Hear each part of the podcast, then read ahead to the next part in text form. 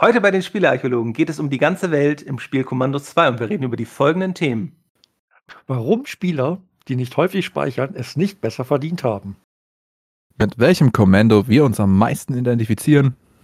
Wann wir euch endlich verraten, worum es in Commandos eigentlich geht. Wir reden über unsere Lieblingsmissionen. Und wer eure besten Freunde beim Spielen sind. Das alles und noch viel mehr gleich nach dem Intro.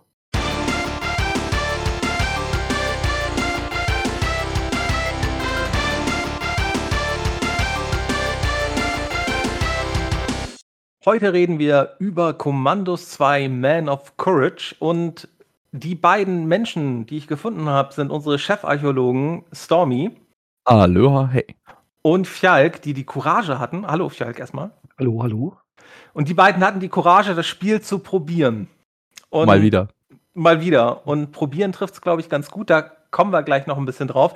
Commandos 2. Ähm, reden wir einmal ganz kurz ein paar Fakten vorweg, damit man die nicht vergisst ursprünglich von den Pyro Studios entwickelt, von Eidos published im Jahre 2001, der zweite Teil der Kommandos-Reihe. Vorher gab es Kommandos 1 und eine, ein Add-on, so eine Add-on-CD, also ne, ein DLC ja, sozusagen. Standalone Add-on. Standalone Add-on, äh, irgendwie aus den Jahren 98 und 99. Und wir haben jetzt in der Version aber auch teilweise gespielt, die, das HD Remaster, das ist von Pyro Mobile und JP Entertainment entwickelt worden und von Calypso Media als Publisher waren, die waren da dran. Ähm, damals der Chefentwickler war Gonzalo Suarez. Und auf der Webseite findet ihr dann noch zum Beispiel Informationen zum ähm, Komponisten und auch noch ein sehr, finde ich, hörens- und sehenswertes Interview mit einem der auch Hauptentwickler, vermutlich einem der wenigen Hauptentwickler, die auch wirklich gut Englisch sprechen konnten. Der hat einen sehr spannenden Einblick in, in seine Entwicklungszeit gegeben und da ging es auch um Kommandos, aber auch halt um den zweiten Teil. Das Remaster hatte ich, glaube ich, noch nicht gesagt, ist 2020 erschienen. Das Spiel original für PC, PS2 und Xbox gab es das. Dreamcast-Version war geplant, gab es nicht. Das HD-Remaster gab es dann für PC, PS4, Xbox One, Nintendo Switch und ich glaube, man kann es dementsprechend auch auf der PS5 und der Xbox, wie auch immer die aktuell heißt, äh, kann man es vermutlich dann auch spielen. Dann fange ich mal an. Fjalk. Die erste Frage. Was für ein Genre ist das Spiel? ja, ja, es ist äh, ein, ein äh, ganz klar ein Taktik, Schleich, Strategie, Spiel. Okay, Stormy, würdest du dem zustimmen? Nur, nur eine kurze Antwort, weil ich habe für dich gleich noch zwei, drei weitere Fragen. Ich glaube, so gesehen, ja, weitestgehend würde ich dem so zustimmen. Ja, also wir haben hier in unserem Dokument steht Echtzeitstrategie. Und ich wage mhm. noch zu mhm. behaupten, es ist kein Echtzeitstrategiespiel. Zumindest für mich nicht, weil Echtzeitstrategie ist Command Conquer, ist ein Warcraft, Warcraft 2 oder ist ein Z oder keine Ahnung, Empire Earth, Age of Empires. Das ist für mich Echtzeitstrategie. Und das hier ist für mich eigentlich so eine Art Schach, aber in Echtzeit. Also, das will ich gleich noch ein bisschen vielleicht genauer erörtern, aber vorher habe ich an dich, Stormy, eine Frage. Beschreib mir mal eine Mission in 30 Sekunden. Kriegst du das hin? ich kann es versuchen. Äh, in 30 Sekunden, du wirst abgesetzt mit einer äh, x-beliebigen Anzahl von Kommandos und musst versuchen, so leise wie nur irgendwie möglich gegen eine gewaltige Übermacht von deutschen oder japanischen Truppen deine äh, Ziele zu erfüllen. Ich glaube, das war's. Ja, das waren auf jeden Fall auch wieder weniger als 30 Sekunden, finde ich total toll. Ihr tut immer so zu Beginn, als könnte man sowas nicht in 30 Sekunden zusammenfassen und ihr habt, glaube ich, jedes Mal, wenn ich euch danach gefragt habe, habt ihr es mir weniger zusammengefasst und das auch, finde ich, immer sehr gut. Also, man hat mehrere Kommandos und man hat Missionen und, was du gerade schon gesagt hast, leise. Das ist der Hauptpunkt, ja. Und, und da, da, da komme ich mal zurück, Fjalk wir haben es, du hast es jetzt ja auch mal wieder angespielt, das Spiel. Du hast damals Teil 1 und 2 gespielt? Ich habe den ersten Teil sehr gerne gespielt und ich habe den zweiten Teil auch wenigstens, soweit ich mich erinnere, angespielt. Also Teil 1, wie Hu, habe ich schöne Erinnerungen dran. Teil 2, ich weiß, dass ich es früher schon mal gespielt habe in den 90ern, ja. Ja, in den 2000ern. Also äh, ja. kam erst 2001 ja. raus. Also ich kann über mich das Gleiche sagen. Ich habe Teil 1 damals richtig viel gespielt. Das habe ich irgend nicht direkt zu veröffentlichen, sondern das war auf irgendeiner dieser Spielesammlungen, glaube ich, drauf, auf äh, von EA oder so. Oh, Fjall holt schon, das könnt ihr nicht sehen, aber Fjall holt es raus. Das war Play the Games, würde ich behaupten, nach, nach dem Bild, was ich bei Fjall sehe. Und dann habe ich es halt, äh, ja, genau, Play the Games Volume 2, da war Kommandos drauf. Nice. Oh, ja, Tomb Raider 3. Cool. Ja. Und, und, und Thief Dark Project, ja. Und ja, das waren, waren insgesamt, insgesamt waren das acht CDs. Ach du Schande. Oh Gott, sind mit, das viele Spiele noch. Mit, mit, mit äh, insgesamt dann, äh, warte, ich hab's gleich, 8 mal 2 sind 16 Spiele. Also das waren sozusagen die Humble Bundles äh, aus der Jahrtausendwende. Damals gab es sie mhm. noch auf mhm. CD, brauchen wir nicht erklären, oder? Nein. Und ja, vorweg, äh, wie, wie in jeder Folge bei uns, Achtung, Spoilerwarnung. Mhm. Wir werden vielleicht über den Inhalt des Spiels reden und vielleicht auch teilweise über, über, Lösungen. Falk, aber jetzt mal eine generelle Frage. Also das Spiel jetzt den zweiten Teil, den du ja damals nicht so viel gespielt hast. Als du den jetzt probiert hast. Ja. Äh, hattest, du hattest die, das Remaster oder hattest du das Original gespielt? Ich habe hab mir das äh, Remaster jetzt nochmal geholt, weil das Original äh, wollte nicht so, wie ich wollte. Ich habe mir das Original, Original bei Steam geholt und Steam hat gesagt, ja, schön, dass du es gekauft hast, aber starten kannst du das nicht. ja, und dann habe ich gesagt, okay, dann hole ich mir jetzt nochmal, dann gebe ich das zurück. Das ging zum Glück problemlos und habe mir dann das Remaster geholt, das auch problemlos lief. Äh, ich habe die Frage vergessen. Ähm, ja, wie, wie, kamst du, wie kamst du damit klar? Also du, du hast es ja damals auch, auch mal gespielt. Hast du dich direkt wieder zurechtgefunden? Ich, ich dachte, ich weiß ja, worum es geht. Es wird schon nicht so schwierig sein. Dann habe ich die erste Trainingsmission gestartet und verkackt. Dann habe ich sie nochmal gestartet und wieder verkackt. Und das fünf, sechs Mal gemacht und hat erstmal frustriert aufgegeben und eine Woche lang das nicht mehr angeguckt. Also ich bin nicht über die erste Trainingsmission hinausgekommen. Ich habe mir später dann noch ein bisschen Let's Play-Material angeguckt. Und selbst das hat mich frustriert.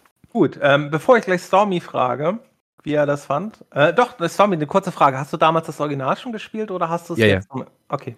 Also ich habe damals tatsächlich mit diesem äh, uralt PC, wo ich immer mal wieder so erzähle mit den 233 Megahertz, habe ich angefangen, den ersten Commandos-Teil zu spielen damals und auch dieses Standalone-Add-on. Äh, frag mich nicht nach den Untertiteln, ich vergesse die immer wieder. Beide gespielt bis zum Abwinken und mein Erzeuger hat sich damals, weil er bei mir gesehen hat, dass das äh, cool ist, sozusagen, hat er sich die PS2-Version von Commandos 2 dann geholt. Die steht auch immer noch da hinten, da ungefähr irgendwo da im Regal. Und die habe ich dann auch gespielt und auch mehrfach durchgespielt, immer auf dem normalen Schwierigkeitsgrad. Und vor ein paar Jahren, wo das dann rauskam, hier das HD-Remaster, habe ich mir dann das Remaster geholt und bin da jetzt zum ersten Mal sozusagen dran, äh, das zu versuchen, mal auf schwierig durchzuspielen. Und ja, also ich habe schon ein bisschen sehr viel Erfahrung mit Commandos 2. Okay, dann komme ich mal eben auch kurz zu meiner Erfahrung. Ähm, also ich habe damals den ersten Teil gespielt, hinter feindlichen Linien hieß er. Und im Auftrag der Ehre, das Add-on habe ich, glaube ich, nie gespielt. Das kam dann ungefähr, also hinter feindlichen Linien kam 98 raus und das Add-on ungefähr zehn Monate später 99. Schade eigentlich. Das war eigentlich der bessere Teil sogar. und ich hatte, ich bin mir nicht sicher, ob ich hinter feindlichen Linien durchgespielt habe wie gesagt, auch erst ein bisschen später, als er auf der Play the Games war, aber ich weiß, dass ich das damals auf jeden Fall sicherlich die Hälfte bis drei Viertel sicherlich gespielt habe. Und vermutlich habe ich dann irgendwann aufgegeben, weil mich irgendwelche anderen Spiele mehr fasziniert haben. Das übliche Problem, ne? Du kriegst dann immer, du kriegst ja andauernd neue Spiele und ähm, dann rutschen irgendwann mal Spiele hinten runter. Ja, ja. Und jetzt beim HD Remaster dachte ich mir auch, wie Fjalk, ja Mensch, du hast das ja damals gespielt, da kommst du schon irgendwie wieder rein. Und ich weiß nicht, wie häufig in dieser ersten Trainingsmission, wie häufig ich dort schon gestorben bin. Die, du kriegst zwar irgendwelche Tipps angezeigt, aber die, die sagen dir maximal die Hälfte. Du musst, also du kriegst so einen Tipp angezeigt wie, lock den Soldaten hierher. Ja, gut. Aber womit mhm. und wie? Und also ich habe, ich kann ja mal, ich kann ja mal kurz schildern, wie ich das ungefähr gemacht habe. Äh, ich habe dann zuerst ausprobiert, ich habe sozusagen einen Bodypull gemacht. Ganz schlechte Idee in den Sichtkegel. Also das sollten wir vielleicht sagen. Also, also ihr könnt uns auch wie üblich auf der Webseite seht ihr Bilder und ihr seht dann auch von mir nochmal einen Versuch der ersten Trainingsmission. ohne Ton, was besser ist, weil ihr mich sonst wohl nur fluchen hören würdet. Ähm, man, man sieht halt seine Charaktere von oben und das ist eigentlich sowas, was ich total mag. Also es gibt, also es ist ja, Commandos hat ja so ein Genre damals irgendwie meiner Meinung nach gründet oder wirklich in die breite Masse nochmal für ein paar Jahre gebracht, weil um Commandos rum gab es dann auch ähnliche Spiele äh, wie Desperados, ähm, das heutzutage auch noch weitergeführt wird, und äh, Robin Hood gab es auch ein Spiel, mhm. die, die, eigentlich alle die gleiche, das, die haben alle das gleiche Prinzip. Man hat irgendwie ein bis x Leute, sieht die aus so einer Oben-Perspektive, hat irgendwie eine Aufgabe, muss in der Regel halt bei diesen Spielen schauen, dass man das möglichst unauffällig erledigt. Dabei beseitigt man aber dennoch trotzdem viele Gegner auf die eine oder andere Art. Also vielleicht tötet man auch nicht alle. Es ist so ein bisschen auch wie so in Thief the Dark Project. Die Gegner haben halt alle so einen Sichtkegel. Und äh, bei Kommandos kann man sich den auch wunderbar anzeigen lassen, jeweils nur von einem Gegner zur Zeit. Und dann sieht man halt, wo der hinguckt. Und was ich halt in der ersten Trainingsmission dann auch ein, zwei Mal gemacht habe, ich bin kurz da hingegangen, dann hat er mich gesehen und dann dachte ich mir, läufst du schnell genug zurück? Und dann knüppelst du nieder, wenn er um die Ecke kommt. Hat nicht funktioniert, mhm. der schießt dann gleich, sein Kumpel kommt dann auch gleich dazu und klappt nicht. Dann, dann, ne, dann habe ich halt probiert, weil, also, das hat mir nur gesagt, ich muss den irgendwie loswerden. Das hat mir aber halt nicht gesagt, wie. Ähm, was habe ich also als nächstes probiert? Ich habe dann irgendwie sowas probiert, der ging immer an einen gewissen Punkt. Und einer meiner Soldaten, der konnte sehr gut halt, also den habe ich dann halt so hingerobbt, dass er ihn eigentlich nicht gesehen hat. Und wenn er ihn gesehen hat, habe ich dann gesagt, box den nieder. Es hat auch geklappt, man hatte nur ungefähr die Hälfte des Lebens verloren. Das Spiel, das, was ich halt irgendwie erwartet hätte, dass das Spiel irgendwie sagt so, hey, du hast hier entweder einen Stein oder du hast hier irgendwie ähm, also Geld ist es ja, du kannst ja mit Münzen Gegner locken oder mit einer Zigarettenkippe oder sowas, ne, dass einem das irgendwie erklärt wird. Das fehlt mir halt komplett selbst, also in diesen Trainingsmissionen, also dieses HD-Remaster ist halt wirklich sehr nah am Original. Sie haben sozusagen keine der heute üblichen Komfortfunktionen, sowas wie brauchbare Erklärung der Grundmechanik, haben hm. sie da nicht wirklich eingebaut, sondern sie sind, finde ich, sehr abstrakt mit den Hinweisen, die sie dir geben das Spiel ist wirklich für Einsteiger wie damals, es ist knüppelhart. Wirklich knüppelhart. Wenn du nicht grob zumindest eine Vorstellung hast von dem, was du tun solltest und tun kannst, dann wirst du sehr lange mit diesem Spiel erstmal hängen und versuchen herauszufinden, wie das eigentlich geht, alles. Mein Vorteil war, dass ich es von früher halt wusste, mit den Zigaretten. Dass die Zigarettenpäckchen dein absolut allerbester Freund sind. Und das basically, ich, ich sag das jetzt mal ganz salopp, du kannst eigentlich Commandos 2 umbenennen in den Zigarettenpäckchen-Schmeißsimulator. Weil du kannst im Grunde, bis auf ein paar wenige Ausnahmen, ich gehe jetzt mal gerade vom normalen Schwierigkeitsgrad aus, so gut wie jeden Gegner mit Zigarettenpäckchen locken, irgendwo hinlocken. Auch mit mehreren hintereinander. So drei, vier Päckchen hintereinander schmeißen, dann geht der so wie so schön hier Hänsel und Gretel mit den äh, mit den Brotkrumen so eins nach dem anderen einsammeln. Bei manchen Gegnern geht es nicht, da brauchst du dann eine Weinpulle, aber das ist dasselbe Prinzip. Und das weißt du nicht, das sagt dir das Spiel nicht. Du hast halt nur dieses eine Zigarettenpäckchen in deinem Inventar. Und also am Anfang vom Tutorial. Und das sagte das Spiel nicht, wie wertvoll dieses eine kleine Kack-Item eigentlich ist. Ich hatte, ich hatte bei, bei dem, nach dem x-ten Versuch kam ich so langsam drauf, dass es, dass es wahrscheinlich ein Handbuch zu dem Spiel gab, mhm. wo all diese wichtigen Informationen drin waren, wo die Charaktere beschrieben wurden mit ihren Fähigkeiten, wo die Items vielleicht äh, teilweise schon beschrieben wurden. Ja, aber eben nicht im Tutorial. Das, das war so, das, das war so das, das, das, das Frustige bei mir.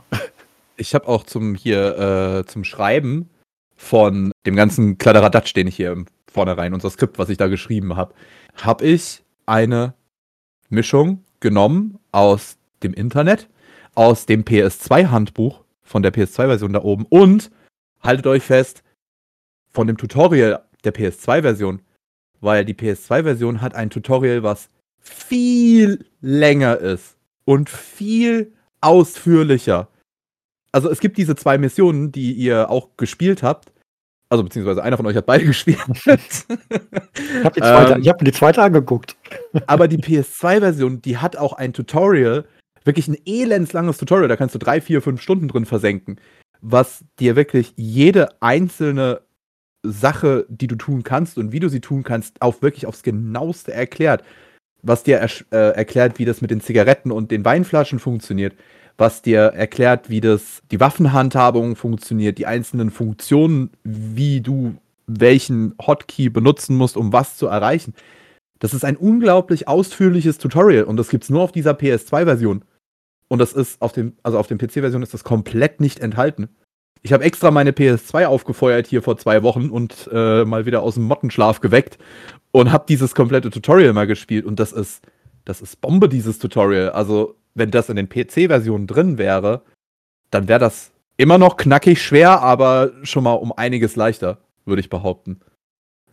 Genau, weil ohne Handbuch und so, du musst halt wirklich das komplett über Ausprobieren rauskriegen. Ich meine, irgendwann habe ich dann auch gemerkt, äh, nachdem ich dann auch einfach angefangen habe, im Internet zu gucken, da habe ich dann gesehen, ja, äh, irgendwie generelle, genereller Tipp zum Spiel, Zigarettenschachteln sind ein Freund. Und dann habe ich es halt auch probiert und dann hat es halt auch geklappt. Ne? Dann habe ich halt in der ersten Mission da die Zigarettenschachtel möglichst weit so gelegt, dass der Typ dann an mir vorbeigeht. Mein einer lag dort im Graben sozusagen so, dass er der andere nicht gesehen hat, ist dann hinterher und hat ihn umgepanscht. Aber dann kommt ja das nächste Problem. Der Typ ist umgepanscht und du musst ihn dann ja innerhalb einer gewissen Zeit fesseln. Und was ich halt mega umständlich finde, ist, ich muss dann dafür erstmal wieder rauskriegen, welche welche der zwölf unterschiedlichen Tastenkombinationen ich dafür drücken muss, damit er gefesselt wird. Also ich habe dort nicht irgendwie so ein Kontextmenü, wenn ich rübergehe, was mir automatisch sozusagen irgendwie die gängigsten Optionen, also ne, irgendwie heutzutage würde mhm. ich halt erwarten, ich gehe einfach dann über den Typen rüber und dann wird mir entweder so ein Optionsrad angezeigt oder sowas oder ist, ne, oder ist es dann vorausge Ne? Also es ist irgendwie einfach dann zu wählen. Nee, ich muss dann tatsächlich erstmal rauskriegen, äh, welche Tastenkombination ich drücken muss, damit mein Typ den dann fesselt. Und gut, dann das auf, ne? Und dann, dann hebt man ihn halt in der Regel auf und dann trägt man ihn irgendwo hin, wo am besten kein anderer steht und legt ihn dort ab und dann ist der erstmal safe. Den kannst du dann durchsuchen. Wenn du Glück hast, hat er eine Zigarettenschachtel dabei, dann hast du danach vielleicht zwei und kannst dann zum Beispiel irgendwann deine Zigarettenschachtelkiste, also deine Zigarettenschachtelschlange sozusagen irgendwann bauen, weil du genug Zigarettenschachteln hast. Aber ähm, da erstmal ne, hinkommen. Genau, es war, also es war bei mir, glaube ich, ungefähr 80 Prozent der Zeit in dieser ersten Mission habe ich, glaube ich, nur damit verbracht, diese erste Gruppe von, ich glaube, zwei Soldaten sind das? Drei. Drei Soldaten. Zwei, zwei links und einer hinten rechts äh, hinterm Gebüsch. Ja, gut, der, der, der, hinter, der hinterm Gebüsch ist dann ja schon easy. Wenn du zu dem erstmal, also als ich zu dem ja, kam, gut, war das, war das schon, war das schon einfach. Aber die beiden anderen waren ja so, ich musste den ersten, der, also es gab da einen, der patrouilliert halt die ganze Zeit und den habe ich halt dann irgendwann über diese Zigarettenschachtel sozusagen dahin gelockt und dann von hinten umgekloppt und dann im zweiten oder dritten Versuch habe ich es auch geschafft, ihn zu fesseln, aufzuheben, woanders hinzutragen. Und den zweiten habe ich dann auch recht recht einfach dann hingekriegt. Da habe ich sogar auch wieder die Zigarettenschachteln benutzt, damit ich den woanders hinschicke, damit der definitiv nicht in meine Richtung geguckt hat, damit ich ihn einfach von hinten umkloppen konnte. Und der dritte, der dann hinterm Gebüsch steht, der, der war dann ja Pillepalle, weil da konnte sich von hinten anschleichen. Mhm. Und da habe ich dann auch einfach nur, um auf Nummer sicher zu gehen, ich habe mich dann von hinten rangerobbt und habe den umgehauen.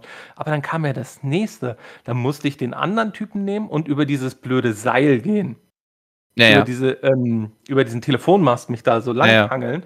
Und das ging, aber dann fand ich das hinten auch wieder mega kompliziert, da runter zu gehen. Ne? Also, das, also irgendwie, also das war damals sicherlich, vor allem wenn man den ersten Teil vielleicht noch halbwegs in Erinnerung hatte, war das sicherlich noch halbwegs eingängig. Aber aus heutiger Sicht ist, ich hätte es schön gefunden, hätten sie halt nicht nur die Sachen, die sie angepasst haben bezüglich Grafik, da reden wir nachher sicherlich noch mal kurz zu, zu den Unterschieden, hätten sie nicht nur das angepasst, sondern hätten sie vielleicht auch eine Option für eine moderne Steuerung gegeben, weil für mich da das optimale Beispiel, wie man es richtig macht, ist meiner Meinung nach immer noch das Command Conquer Remaster, weil die geben mir die Option, es mit einer modernen Steuerung zu spielen, mit der heute gängigen Steuerung. Und sowas hätte ich mir eigentlich auch für das Remaster gewünscht, weil ich glaube, das hätte schon vieles für mich erleichtert. Oder auch dieses Tutorial von der originalen PS2-Version mal noch mit einbauen. Weil äh, ich hatte halt den Vorteil, dass das äh, erste von Commandos 2, was ich jemals in meinem Leben gespielt habe, war halt die PS2-Version. Ich habe nicht mit der PC-Version angefangen. Und äh, du musst dieses elendslange PS2-Tutorial spielen, bevor du in diese ersten zwei Trainingseinsätze darfst. Und äh, hätte ich das nicht gespielt, dann würde ich wahrscheinlich, also würde ich wahrscheinlich heute nicht so begeistert von Commandos 2 sein. Aber ähm, ja, das, das, dieses, dieses Tutorial fehlt wirklich in allen anderen Editionen sehr schmerzlich, muss ich sagen. Da sind viele, viele Dinge, die einfach komplett untergehen. Und das Ding, was du gerade erzählt hast, mit dem, du musst ja erst stehen, dann noch irgendwie fesseln, das ist halt, es geht super viel über Shift gedrückt halten und über Q gedrückt halten oder über Alt-Taste gedrückt halten und dann noch mit der Maus draufklicken. Sozusagen. Und bis du das erstmal raus hast und bis du irgendwann auch mal geschnallt hast, dass du ein Kommando nicht die Aktion komplett durchführen lassen musst, sondern direkt den nächsten Befehl geben kannst und der andere Befehl, den du da vorgegeben hast, sich praktisch von alleine erledigt, das dauert eine Weile. Du kannst nämlich hingehen, also ich beschreib's einfach mal, du gehst hin an den Gegner, du hältst die Q-Taste gedrückt, hoverst mit deiner Maus über dem Gegner. Dadurch, dass du die Q-Taste gedrückt hältst, kannst du ihn boxen. Das ist der Boxen-Shortcut. Dann boxst du den Nazi um und dann hältst du instant die Shift-Taste gedrückt. Shift-Taste plus ein Mausklick auf so gut wie allem anderen ist interagieren mit einer speziellen Kontextaktion. Und das ist, wenn er noch bewusstlos ist und nicht gefesselt ist, ist diese Kontextaktion, dass du ihn fesselst. Und sobald er gefesselt, also beziehungsweise sobald du den Befehl hast, gegeben hast, dass er gefesselt wird, musst du nicht warten, bis dein Kommando die komplette Animation durchgeführt hat und den gefesselt hat und zusammengefaltet hat. Du kannst direkt danach nochmal draufklicken, weil sich sofort, nachdem du einmal geklickt hast, die Kontextaktion von Fesseln zu auf den Arm nehmen halt verändert. Und das heißt, du kannst instant den fesseln innerhalb von einer hundertstel Sekunde und ihn sofort auf deine Schulter laden und sofort die Maus ein Stück nach links oder rechts ziehen, Doppelklick machen, damit dein Kommando so schnell wie möglich mit dem Typen auf dem Rücken wegläuft. Aber das sagt dir halt kein Schwanz. Das musst du halt alles erst rausfinden mit der Zeit. Das höre ich jetzt alles zum ersten Mal. Tatsächlich. Ja, das sagt dir niemand. Das, das, das ist jahrelange Erfahrung mit Commandos 2, alle Jahre wieder mal das Spielen. Weil das, das, das, äh, dass du ähm, die meisten Animationen einfach direkt mit einem neuen Befehl überschreiben kannst und die alte Animation aber trotzdem durchgeführt wird, sozusagen. Also, wenn du jetzt nicht hergehst und praktisch direkt den zweiten Klick machst, um den auf deine Schulter zu nehmen, sondern direkt weggehst nach dem ersten Klick für das Fesseln, hat das auch den lustigen Side-Effekt, dass der, ohne dass der Kommando nebendran steht, der Gegner noch die ich werde gefesselt Animation alleine durchführt, sozusagen. Und sich von alleine hin und her dreht und die Hände gefesselt kriegt und sich in die Embryo-Stellung zieht. Und lauter so fort. Also, ja, das muss dir alles erst gesagt werden, sonst verzweifelst du an dem Spiel und äh, gibst ihm ganz schnell keine Chance mehr. Leider. Leider. Was ich mich gefragt habe, man findet ja auch Waffen bei den mhm. Gegnern. Aber die zu benutzen, ist ja wenigstens in der, in der Trainingsmission keine gute Idee, weil dann alle gleich zu einem hinstürmen und ähm, ja. Ja. So. Gibt es denn in diesem Spiel irgendeinen Zeitpunkt, wo man wirklich mal seinen ganzen Schleichfrust loswerden kann und sagen kann, so, scheißegal, jetzt machen wir Krach. Ja, auf zwei Arten. Also prinzipiell kannst du in jeder Mission sagen, ich scheiße. Nee, nicht in jeder. Es gibt zwei, drei Ausnahmen, wo du wirklich gar nicht darfst. Aber prinzipiell kannst du jederzeit sagen, ich stelle jetzt alle meine Leute hier in eine Reihe hin, so um die Ecke rum. Und die Gegner können nur von da kommen. Und dann stelle ich die jetzt alle mit Waffe im Anschlag hin und lasse die warten. Und dann tue ich mit meinem einen Kommando einmal abdrücken. Und dann kommen eine ganze Menge Gegner zu dir gerannt. Und wenn deine Kommandos bereit stehen, mit der richtigen Funktion wohlgemerkt, dann schießen die, sobald sich irgendwas in ihrem Sichtbereich bewegt. Automatisch, ohne dass du noch was machen musst. Das machen die so lange, bis die entweder keine Muni mehr haben oder bis sie tot sind. Auf die Art kannst du einen großen Teil der Truppen auf der Karte, theoretisch in fast jeder Mission, ausräumen. Du musst nur eine Stelle finden, wo das funktioniert, wo sie nur aus einer Richtung kommen können. Oder du deckst halt mit deinen Kommandos zwei Richtungen ab, das geht auch. Aber je mehr Gegner kommen, desto größer ist halt die Chance, dass die dich dann doch überrennen, sozusagen. Also das geht, aber das ist ja nicht der Sinn des Spiels. Und es gibt ein paar Missionen, unter anderem auch in Trainingsmission 2 am Ende. Da gibt es eine sogenannte Invasionsmechanik, wo du dann bis zu diesem Punkt am besten leise bist, aber ab diesem Punkt geht es dann nicht mehr leise. Du musst dann, bevor du die Invasion sozusagen startest, du hast dann unten rechts in der Ecke so einen Knopf, der sagt Invasion starten, bis zu diesem Punkt musst du dann halt deine ganzen Truppen, so gut es geht, ausrüsten. Alle deine Kommandos und so alliierte Soldaten, die du vielleicht sogar in der Mission noch mit dabei hast, wie zum Beispiel in Trainingsmission 2.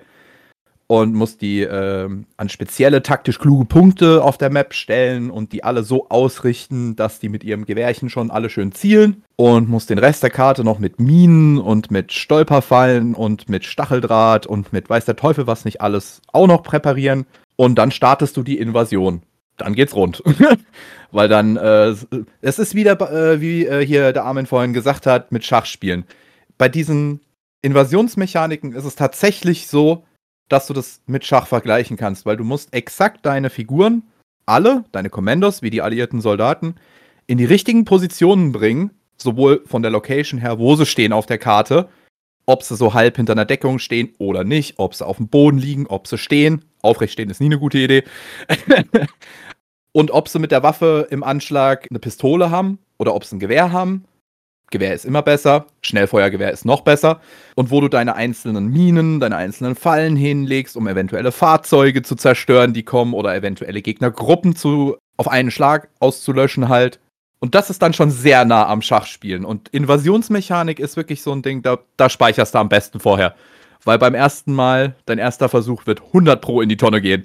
Weil du nicht weißt, wo wie viele Gegner von welcher Seite und wo vielleicht noch ein Panzer kommt und sonst was, dass du alles erwischst aber wenn du das einmal weißt und einmal gemacht hast und so das Muster siehst, da kommen so viele Gegner, da kommt noch ein Panzer hinterher, da kommt eine ganze Schlange von Gegnern hinterher, dann kannst du halt an diese Stellen sozusagen eine Panzermine, da ein Minenfeld, da ein Stolperdraht, da ein Bärenfalle, gibt's ja auch, und sonst noch was hinlegen. Da kannst du dann deinen Frust auslassen, ohne Ende. Aber das ist halt, äh, ja, das Spiel sagt dir halt, du sollst schleichen, du sollst leise sein. Ja. Aber du musst nicht, außer in zwei, drei Missionen, wo wirklich Alarm auszulösen, ein Game Over gleich kommt, tatsächlich. Aber das sind nur so zwei, drei Beispiele, wo du tatsächlich gar keinen Alarm auslösen darfst. Eine Sache ist mir auch noch aufgefallen. Es gibt auch, glaube ich, ein, zwei Missionen, wo du mit dem Scharfschützen auch generell Gegner ausnehmen musst. Solltest. Du machst es dir zumindest leichter. Ja, also es gibt zwei, drei Missionen, wo dir der Scharfschütze das Leben sehr erleichtert. Sagen wir es mal so. Aber der Scharfschütze ist generell gesehen tatsächlich eine von den Kommandorollen, die du nicht zwangsläufig brauchst. In keiner einzigen Mission. Also es ist wirklich keine Mission dabei, wo der Scharfschütze absolut essentiell ist und ohne den schaffst du die Mission nicht. Da gibt es zwei, drei Kommandos, wo das tatsächlich so ist. Weil, also wir, ich glaube, wir kommen gleich als nächstes vielleicht mal zu den Kommandos und ihren Spezialfähigkeiten, damit man vielleicht einen mhm. besseren Eindruck hat, was, was die so können. Was ich vorher noch erwähnen will, dieses, dass du deine positionierst und sozusagen gefechtsbereit positionierst und dass die dann automatisch schießen, das war, glaube ich, ein Feature vom zweiten Teil. Das gab es im ersten noch nicht, wenn ich mich nicht Das ist korrekt. Äh, nee, stopp, doch. Das gab es im ersten schon. Es war ähm, im ersten auch schon vorhanden. Das. Oder? Warte, nee. Also meines, meines Wissens nach aus dem Interview, glaube ich, war das nämlich. Ich glaube nicht ähm, tatsächlich. Ähm, ist das, Doch, stimmt. Oder zumindest aus einem der Guides, ähm, die ich mir zum Beispiel angeguckt habe, weil ich es halt nicht allzu weit gespielt habe. Das stand halt auch drin, es war noch nicht, also es ist neu. Und mhm. generell muss man halt bedenken, sie haben einiges an den Mechaniken vom ersten zum zweiten Teil gemacht, sodass sozusagen die Standardtaktiken aus dem ersten Teil, dass die nicht mehr so unbedingt funktionieren. Dafür hat man jetzt halt zum Beispiel diese Zigarettenkippen Taktik. Lieber Bacon, ne? Ja. Weißt du, was meine Standardtaktik im ersten Teil war? Alles umnieten mit der Pistole. Nein, Zigarettenpäckchen schmeißen. Echt? War meine Standardtaktik im ersten. Die gab es da nämlich auch schon.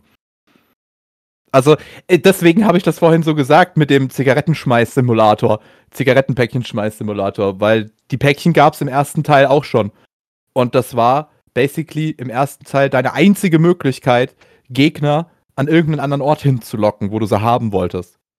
Und da ich sozusagen keine andere Möglichkeit gesehen habe als die Päckchen, habe ich halt immer die geschmissen. Also alle Kommandos-Teile, naja, okay, also eins und zwei, waren für mich immer die Zigarettenpäckchen-Schmeiß-Simulatoren, weil du hast jede Mission eigentlich fast ausschließlich so gewinnen können. Indem du Zigarettenpäckchen und dann später im zweiten Teil Weinflaschen schmeißt und die Gegner sonst wohin knockst. Das ist, du kannst selbst den, äh, den, den standhaftesten, äh, straighten, ich trinke keine Drogen oder Alkohol oder sonst irgendwas, Dude, kannst du damit locken. Ich glaube, es gibt nur einen Gegner in Commandos 2, wo der tatsächlich auf gar nichts reagiert. Weder auf Kippen noch auf Alkohol. Was ich auf jeden Fall sagen Zwei, kann, was, zwei. Okay. was keine gute Methode ist, um, um Gegner zu locken, also kann man machen, ist halt wirklich dieser, du, du hast einen niedergeknüppelt und du legst den in den Sichtbereich. Das funktioniert wunderbar. Die Soldaten kommen auch Ja. angerannt, aber du musst dann sehr schnell sein, weil der befreit seinen Kumpel so unglaublich schnell. Wenn du den nicht direkt niederknüppelst, musst du seinen Kumpel wahrscheinlich direkt auch wieder niederknüppeln. Vor allem das Ding ist auch, bei der Methode ist sehr viel RNG involved, weil erstens mal, wenn du den gefesselt hast, ist die Chance sehr hoch, dass der, wer auch immer den gerade sieht, sofort den Alarm auslöst. Das ist auch so ein Punkt. Die lösen nicht immer zwangsläufig gleich Alarm aus, wenn sie jemanden am Boden liegen sehen. Wenn der äh, nur bewusstlos ist, dann ist die Chance viel geringer, dass sie sofort Alarm auslösen. Wenn der aber gefesselt ist, ist die Chance viel höher, dass sie sofort den Alarm auslösen, weil sie das ja sehen.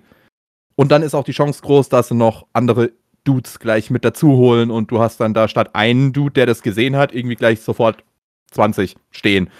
Und die ratzen dich dann innerhalb von Sekunden weg. Und dann lösen sie trotzdem noch den Alarm aus und ja, dann hast du die nächsten 20 Minuten halt äh, überall Patrouillen rumlaufen, die dann die nächsten 20 Minuten dir erstmal das Spiel schwer machen. Oder du lädst halt einfach. Das geht auch. Also generell, ich glaube, der beste Tipp, den man in diesem Spiel geben kann, speichert viel, speichert Oh ja. offen und speichert idealerweise auf genug unterschiedlichen Speicherslots, damit ihr zur Not auch ein paar Schritte wieder zurückgehen könnt. Und benutzt eure verdammten Zigarettenpäckchen und Weinflaschen. Genau, äh, aber, aber so habe ich dann auch irgendwann die erste Trainingsmission geschafft und die zweite war noch viel schlimmer, muss ich einfach dazu sagen. Also nach dem, was du Mhm. über die PS2-Version erzählt hast, glaube ich, hätte ich die auch mal wirklich spielen sollen. Das klingt so viel besser und so viel, dass, dass man vorbereitet ist auf das Ja. Spiel, was es halt hier überhaupt nicht ist. Aber kommen wir doch vielleicht mal, bevor wir auf eine Mission oder auf zwei Missionen beispielhaft eingehen, was haben wir denn alles so an Kommandos? Weil wir haben ja unterschiedliche Leute mit unterschiedlichen Fähigkeiten. Und ich schmeiß einfach mal einen rein und ihr sagt einfach, irgendeiner von euch sagt was dazu. Und ich sage jetzt einfach mal der Green Barrett. Was kann der denn so? Willst du, Fjak, oder soll ich? Nee, mach, mach, gut, mach du ruhig, weil äh, ich weiß nur, dass, dass der eine nicht fesseln kann und äh, der andere dafür aber äh, klettern. Der Green Beret oder auch, wie er in der deutschen Version äh, häufig genannt wird, Codename Tiny, weil er ja der größte von den Commandos ist. Deswegen muss er ja Tiny heißen. Natürlich, macht Sinn. Der ist äh, der Sergeant des Commando-Teams. Er ist sozusagen der de facto Leader, Anführer. Er ist halt der, wie gesagt, mit Abstand der größte, der stärkste, zusammen mit dem Dieb der athletischste, sozusagen. Der war früher Boxer, bevor er in die Armee ging und äh, auch Verbrecher ist irgendwie anstatt dass er äh, in den Knast eingewandert ist für ein Verbrechen, was er begangen hat, ist er halt äh, zu den Kommandos gekommen und das ja, war dann seine Militärkarriere sozusagen. Wie gesagt, der ist super stark. Der kann äh, die meisten Gegner mit so ziemlich einem Schlag umboxen.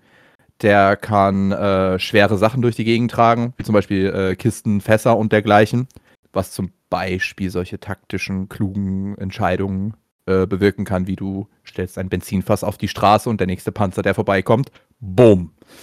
Problem weniger. Zum Beispiel. Oder tust halt eine Kiste mit Items vollkacken und die dann irgendwo hintragen, wo du sie leichter verwenden kannst, zum Beispiel. Er ist auch, wie gesagt, sehr schnell. Er kann super schnell rennen. Nicht so schnell wie der Dieb, der ist noch schneller, aber schneller als alle anderen restlichen Kommandos. Er kann verschiedene Sachen hochklettern. Also so, so vom akrobatischen und athletischen her, er kann wirklich viele Sachen, die eigentlich ansonsten nur der Dieb kann. Wie zum Beispiel klettern, hangeln und solche Sachen. Durch Fenster springen, das können die anderen Kommandos alle nicht. Außer der Dieb, wie gesagt, der kann das auch alles. Der hat auch ein paar spezielle Items dabei, wie zum Beispiel seine gute Klappschippe, sein kleiner Klappspaten. Äh, mit dem kann der so Fatz machen, wie er kann sich selber einbuddeln, auf dem Weg von einem patrouillierenden Soldaten zum Beispiel. Der Soldat läuft dann einfach über ihn drüber und wenn man hinter ihm praktisch dann wieder sich ausbuddelt, steht man hinter ihm und kann ihm eine auf die Gurke geben und weg ist er. Und mit derselben Schippe kann man den Soldaten, den man gerade umgeknüppelt hat, auch dann gleich noch an Ort und Stelle vergraben, sodass der nicht mehr von anderen Gegnern gefunden werden kann. Und er hat auch so ein kleines äh, Radio sozusagen mit dabei, so ein Ablenk-Störsender. Das kann er auf den Boden setzen oder sonst irgendwo hin und das macht dann Geräuschli die ganze Zeit. Und dann kommen alle Gegner aus dem Umkreis, die das hören, dahin gerannt Vielleicht ist es nur einer und den kann man dann wegboxen. Vielleicht sind das mehrere und dann kann man hinter denen irgendwo vorbeischleichen, in irgendeinen Raum rein oder irgendwas rausholen, was man da drinnen braucht. Wie auch immer. Und haben wir noch was über ihn? Fällt mir gerade nichts mehr ein. Die wichtigste Frage, die ich habe, kann der Gegner fesseln? Das Ding ist, Fesseln ist eine allgemeine Fertigkeit. Es gibt nur zwei Kommandos, also eigentlich, wenn man den Hund mitzählt, drei. Deswegen habe ich auch hier im Skript die 8,5 Kommandos geschrieben, weil ich den Hund immer nicht so als ganzen Kommando mitzähle.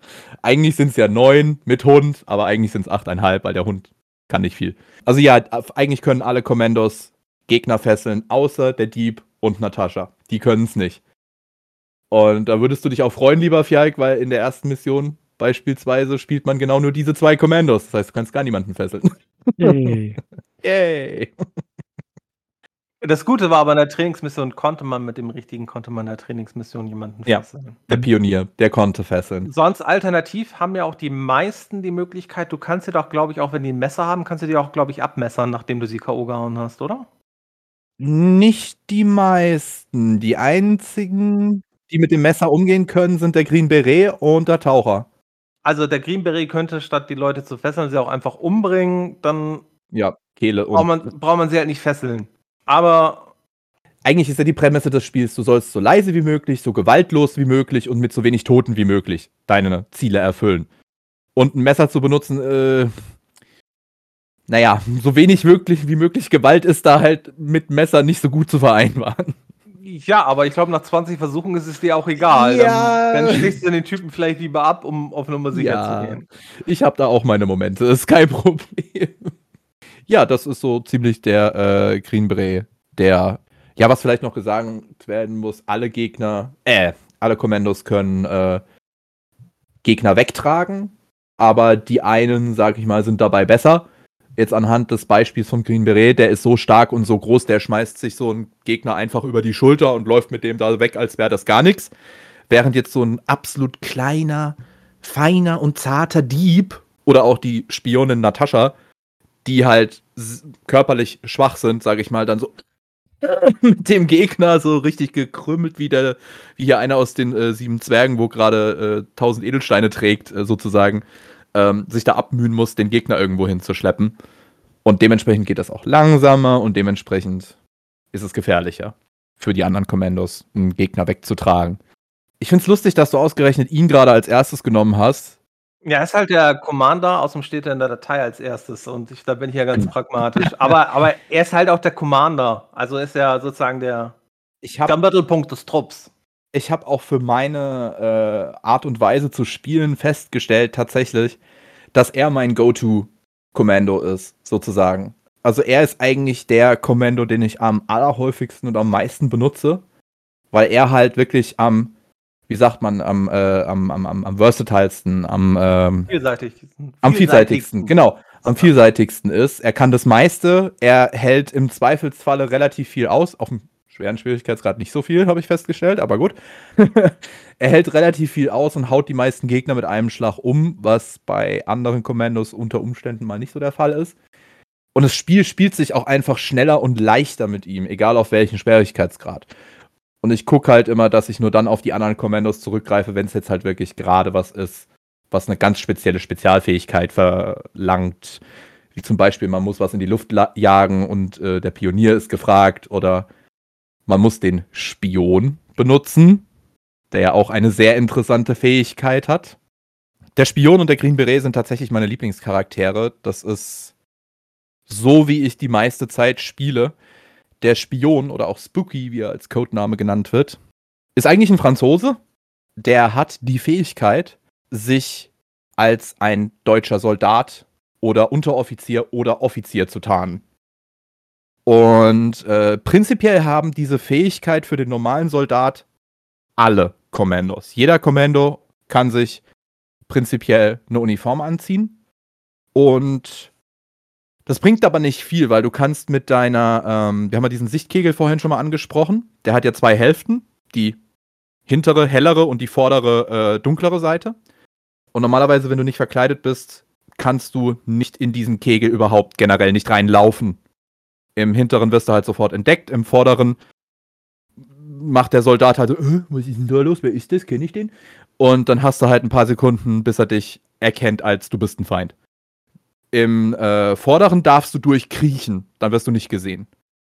Und die ähm, Uniform hat dann praktisch halt nur den Effekt bei den normalen Kommandos, dass sie aufrecht durch diesen äußeren Sichtkegel durchlaufen können, ohne entdeckt zu werden. Also der Soldat sieht dich dann halt auch nicht und weiß nicht, wer du bist. Das ist dem egal. Der Spion hat es aber ein bisschen anders da. Der kann sich tatsächlich ähm, zum Beispiel als Soldat verkleiden. Das heißt, er wird von anderen Soldaten nicht mehr erkannt. Er kann sich als Unteroffizier verkleiden. Das heißt, er wird von gar keinen Soldaten mehr erkannt. Und von den Unteroffizieren auch nicht mehr. Oder er kann sich als Offizier verkleiden. Und dann wird er nur noch von Offizieren oder Generälen halt erkannt, die ähm, halt den gleichen Rang oder einen höheren Rang haben wie er. Weil höher als Offizier kann man sich. Ah doch, man kann sich auch Generalsuniform anziehen, aber das hat den gleichen Effekt. Auf jeden Fall kannst du bei denen dann trotzdem noch normal durchs Ding vorne durchlaufen. Aber wenn du zu lange drin bleibst, erkennen sie dich halt. Und mit diesem, sag ich mal, äh, Mummenschatz kannst du halt super gut die Gegner ablenken. Kannst halt in Offiziersverkleidung zu einem normalen Soldaten gehen, der, der zum Beispiel, der schaut jetzt die ganze Zeit auf den Eingang von einem Tor. Nur mal so als Beispiel. Du gehst mit dem Spion dahin in Offiziersuniform, sagst dem, äh, Achtung! Und dann guckt er dich an. Und dann hört er auch nicht mehr damit auf, bis du ihm einen anderen Befehl gibst. Und dann kannst du halt in der Zeit mit dem Green Beret jetzt zum Beispiel hinten durchs Tor laufen, weil der guckt ja jetzt nicht mehr da drauf. Und kannst den dann von hinten wegboxen und wegtragen. Das ist eigentlich so meine Go-To-Taktik tatsächlich in Commandos 2. Der Spion und der Green Beret, wenn ich sie beide habe, dass die zusammenarbeiten. Oder in Missionen, wo ich den Spion nicht habe, in Japan, weil, also in japanischen Missionen, da funktioniert er nämlich nicht, weil er kann keinen japanischen Offizier mimen, offensichtlich. Ähm, da hat man dann aber meistens Natascha dabei. Und dann ist es halt Natascha und der Green Beret, weil Natascha kann mit ihren weiblichen Reizen immer andere Leute ablenken. Ja. Das, ist, das ist vielleicht auch mal ein ganz guter Punkt. Die Mission, du hast keine Auswahl, welche Kommandos du hast, sondern es ist vom Spiel immer fest vorgegeben. Also du kannst mhm. es, genau, das ist ja was, was man vielleicht heutzutage bei so einem Spiel vielleicht dann auch irgendwie erwarten würde. Dass man da du vielleicht auch eine gewisse Flexibilität hat, damit man die Spielweise vielleicht seinem Spielstil entsprechend anpassen kann. Das ging damals nicht. Gut, das heißt, wir haben ja. jetzt den Green Beret und Spion abgedeckt. Ich mache mal eben mit dem Pionier, weil ähm, wir wollen ja auch noch mal. Den hast du ja schon ein bisschen Erfahrung mit. Genau, also der Pionier ist eigentlich total gut. Ich fand ihn jetzt sehr hilfreich. Also man kann mit dem Minen aufspüren, was allein schon in der ersten Mission habe ich mich, glaube ich, einmal auch direkt weggesprengt, weil liegt natürlich eine Mine im Boden. Weil ich wusste nicht, dass ich wirklich drauf achten muss. Und dann bin, dachte ich mir, ja, dann kannst du ja da lang laufen. Und Mission gescheitert. Ähm, hm. Aber wie gesagt, also für Minen ist er total praktisch, sonst ähm, er ist auch der, der mit Bomben und Sprengstoffen umgehen kann, was man halt so vom Pionier sich erwartet und auch halt mit so einigen schweren Waffen wie Flammenwerfer, Handgranate, Raketenwerfer, sicherlich dann teilweise später in Missionen teilweise mal ganz praktisch, wenn man dann so eine Invasion hat äh, und der Pionier hat dann irgend zum Beispiel den Raketenwerfer für einen Panzer oder einen Flammenwerfer, wenn dann irgendwelche Soldaten um die Ecke kommen vielleicht, kann man denen das schön warm machen Schön wär's. Den Raketenwerfer gibt's meistens nur in Missionen, wo es keine Invasionsmechanik gibt. Das ist gemein. Also, den kann man dann halt so für Gegnergruppen benutzen. Am meisten benutzt man ihm außer Bomben und Sprengstoffen tatsächlich die Handgranaten. Und seine Fähigkeit, Minen auszuschnüffeln. Äh. Ja, Minen zu erkennen. Ja. Zu suchen. zu suchen. Das, ähm, das ist eher. Genau. Ja. Und ja, sollte man dann auch immer benutzen. Äh, aber auch häufig merkt man es wahrscheinlich erst, dass da irgendwo Minen sind, indem man es einmal vor leidlich erfährt, mhm. dass da welche waren. Also das ist generell mein Fazit zum Spiel. Sehr viel. Einfach, einfach erstmal probieren und dann versuchen, besser zu machen. Ein Schritt nach vorne, zwei zurück und dann schafft man vielleicht mal drei nach vorne. Dann haben wir noch den Taucher. Ähm, ah, der Pionier heißt außerdem, er hat seinen Spitznamen Inferno. Das finde ich sehr, eigentlich sehr passend, auch wenn er dann ja scheinbar den ja. Raketenwerfer zum Beispiel nicht so häufig benutzt. Aber trotzdem finde ich, ist schon passend. Wir haben noch den Taucher. Ja, der ist äh, für alles, was irgendwie mit Schiffen etc. zu tun hat, ist er zuständig. Ja. Der hat eine Harpune, kann damit Gegner töten.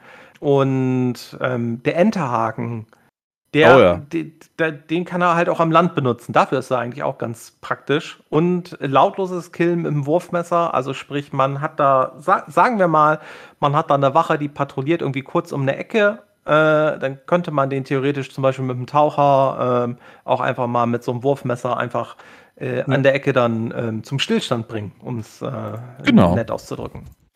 Sein Codename ist übrigens Fins, was Flossen auf Deutsch ist. Finde ich auch ganz lustig. Aber ja, also der Taucher ist zum Beispiel jetzt eigentlich auch so wie der Scharfschütze so ein Charakter, der ist nicht zwangsläufig immer notwendig, finde ich. Also theoretisch dieses Ding, dass er, er der Einzige ist, der mit einem Enterhaken umgehen kann. Also es gibt schon so ein paar Logik-Flaws in Commandos 2, wo ich mir häufiger schon gedacht habe, so, äh, was? Das kann nur der. Warum? Enterhaken schmeißen ist jetzt nicht so dramatisch schwer. Durch Fenster. Durch Fenster gehen. Ich schon. Dafür muss man schon ein Green Beret sein. Oder ein Dieb, ja. Oder ein Dieb. Sonst kann das keiner. Hm. Ja, wie gesagt, so manche Sachen verstehe ich nicht so ganz, warum die nur bestimmte Leute können. Ich finde tatsächlich, dass auch der Taucher so ein bisschen einer derjenigen ist, wo seltenst eigentlich großartig genutzt wird. Ich glaube, es gibt insgesamt zwei Missionen, wo er mal wirklich einen großen Auftritt hat und wichtig ist. Und in allen Miss anderen Missionen, wo er auftritt, wäre er jederzeit austauschbar mit irgendeinem anderen Kommando. Nur, also, nur mal als kleine Frage: In den Missionen, wo er dann zum ersten Mal vorkommt, wird seine Spielmechanik vorgestellt? Du meinst, wird es dir erklärt, was du mit ihm machen musst? Nein. Okay, ich wollte es nur, ich nur immer erwähnt haben. Also es sollte jetzt eigentlich schon klar sein, aber ich wollte es nur noch mal eben so ein also, bisschen also, den Finger dein, in die Wunde reinreiben dein kleines Einsatzzielhandbuch sagt dir, benutze den Taucher, um die Seeminen zu entfernen. Und wie es geht, musst du selber rausfinden. Ja, das, ja das Spiel so sagt dir nämlich zum Beispiel, das Spiel sagt dir nämlich zum Beispiel auch nicht, dass du dafür erstmal in dem Lager oder beziehungsweise der Basis der Deutschen, die du infiltrieren sollst, dass du dafür erstmal einen Bolzenschneider finden musst, damit du auch hier die Ketten durchknippen kannst. Das sagt dir das Spiel zum Beispiel nicht. Da kannst du 20 Minuten lang da unter Wasser rumtauchen. Wahrscheinlich bist du vorher zweimal direkt verreckt, weil du vergessen hast, deinen Taucheranzug anzuziehen und es dir das Spiel nicht gesagt hat und bist so runtergetaucht, weil du gedacht hast, ja, Taucher, der kann ja unendlich lang unter Wasser bleiben. Ja, aber nur, wenn er seinen Taucheranzug anhat. Den musst du erst anziehen, bevor du runtergehst. und dann, nachdem du zweimal verreckt bist und dann nochmal 20 Minuten da unten rumgetaucht bist und versucht hast, diese scheiß Minen irgendwie loszuwerden, gibst du auf gehst erstmal schlafen und am nächsten Morgen googelst du und dann denkst du dir so, was, ich brauche einen Bolzenschneider. Oh, toll. Ja, gut, aber ja, im Endeffekt, wenn man den, wenn man den, den Taucher in dieser Mission nur dafür braucht, die Minen zu beseitigen, kann man ja auch einfach dagegen schwimmen lassen, dann sind die Minen weg. Und den Taucher braucht man ja anscheinend für nichts anderes. Also ist es dann ja egal. Ja, also, aber nee, so funktioniert das Spiel nicht. Also er hat auch noch einen weiteren Vorteil in dieser Mission, aber das ist halt so das, was ich gerade gesagt habe äh, mit diesem Enterhaken. Das könnte auch jeder andere theoretisch. Weil sein Enterhaken in dieser Mission bietet dir einen der besten Einstiegspunkte, alternativen Einstiegspunkte in diese Basis, wenn du den dabei hast und benutzt. Weil du dann halt nicht links oder rechts um die Basis rum durch ein Minenfeld laufen musst, weil links und rechts ist jeweils ein Minenfeld, sondern du kannst mit dem Enterhaken aufs Dach des großen Hangars gehen und da oben anfangen. Und dann bist du schon in der Basis und musstest nicht durch die Minenfelder durch. Das ist schon gut. Aber wie gesagt, der Enterhaken könnte auch von jedem anderen geschmissen werden, sozusagen. Kann es aber nicht, weil keiner kann es. Ich habe gerade hab das Gefühl, dass wenn ich es weiter geschafft hätte in dem Spiel, ich hätte, ich hätte diverse Frustmomente gehabt. Und mir fällt gerade ein, das ist jetzt, das ist jetzt ein bisschen Insider, aber ich habe gerade wieder dieses, äh, jetzt komme ich nicht auf den Namen, wie, wie hieß nochmal der, der, der, der, der, klein, der kleine Runde aus äh, GTA Online. Der immer die tollen Pläne gemacht hat. Lester? Lester, danke. Ich habe gerade dieses, dieses Lester-Gefühl, so. oder man nimmt einfach einen Hubschrauber, statt sich diese ganze Arbeit zu machen. Ich glaube, dieses Gefühl hätte ich sehr oft bei Commando 2 gehabt, wenn ich es wenn weiter gesch äh, geschafft hätte. Es gibt schon manchmal so ein paar Punkte, wo man sich so denkt, okay, und warum jetzt genau so? Es würde ja. doch auch so gehen. Und manchmal stellst du sogar fest, okay, es geht auch so. Du war es nur zu doof drauf zu kommen. Aber ähm, manche anderen Sachen sind dann halt, wie gesagt, warum kann nicht jeder einen Enterhaken schmeißen? Ja. Gut. Zum Beispiel. Warum, auch beim Fahrer, weil ich gerade sehe, dass du ihn schon markiert hast, warum kann nur der Fahrer Gasbomben, Brandbomben und Rauchbomben schmeißen? Weil er sonst zu wenig Spezielles kann. Aber das ist ja einfach so, äh, die Entwickler, die, die, Entwickler müssen die Klassen ja auch irgendwie ähm, Ne, ist ja schon klar. Also gerade so eine ja, Klasse, ja. wenn die nur eine Sache kann und man das nur in zwei Missionen braucht, dann ist sie ja sonst ziemlich nutzlos. Und der Fahrer kann halt als einziger äh, Gasbomben, Brandbomben, Rauchbomben, ist vermutlich dann auch gerade Rauchbomben gut, um Gegner abzulenken, mhm. ähm, Brandbomben, Gasbomben vermutlich sehr gut, um einfach auch mal Gegnermengen zu töten. Ähm, er kann auch sich sonst allgemein für Fallen ist er zuständig und er kann halt die schweren Fahrzeuge wie ein Panzer kann er halt fahren. Ja. Ist, das, das ist seine einzige Daseinsberechtigung eigentlich, ne? Er kann Panzer fahren. ja, erste Hilfe kann er auch noch. Ja, ja, ja, gut, aber da gibt's auch den, äh, den, den, den Scharfschützen, der auch Sanitäter ist. Da gibt's auch den Green Beret, der auch Sanitäter ist. Da gibt's auch den Pionier, der auch Sanitäter ist. Ich habe jetzt nicht bei jedem ja. Einzelnen hinten dran geschrieben. Also, ich habe es nur bei zwei hinten dran geschrieben, wer also, für wen der Ersatzsanitäter ist, wenn der und der nicht dabei ist. also eigentlich ist der Fahrer eine überflüssige Klasse. Ja, und Lustigerweise ist er ab, auch ab Commandos 3 nicht mehr mit dabei. Ja, ach. ab Commandos 3 ist der Fahrer nicht mehr mit dabei. Er ist ja schon in Commandos 2. Also, wenn du jetzt mal hörst, so Fahrer.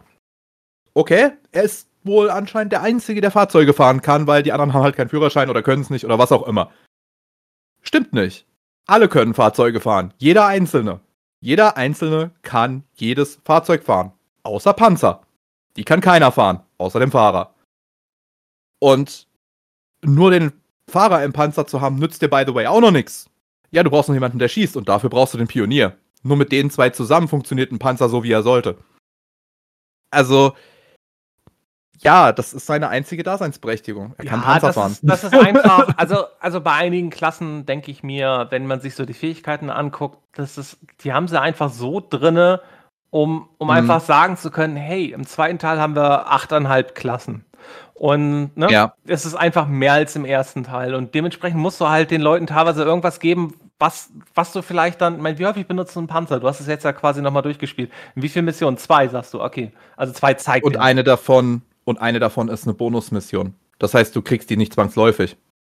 Das ist auch noch so ein Thema mit den Bonusmissionen. Ist ja. Der, ist der Fahrer denn wenigstens auch nur in den beiden Missionen dann auch der äh, Teil der Teil der, der Truppe oder hat man den auch in anderen Missionen und denkt sich, hätte ich nicht einen mitnehmen können, der mir mehr bringt.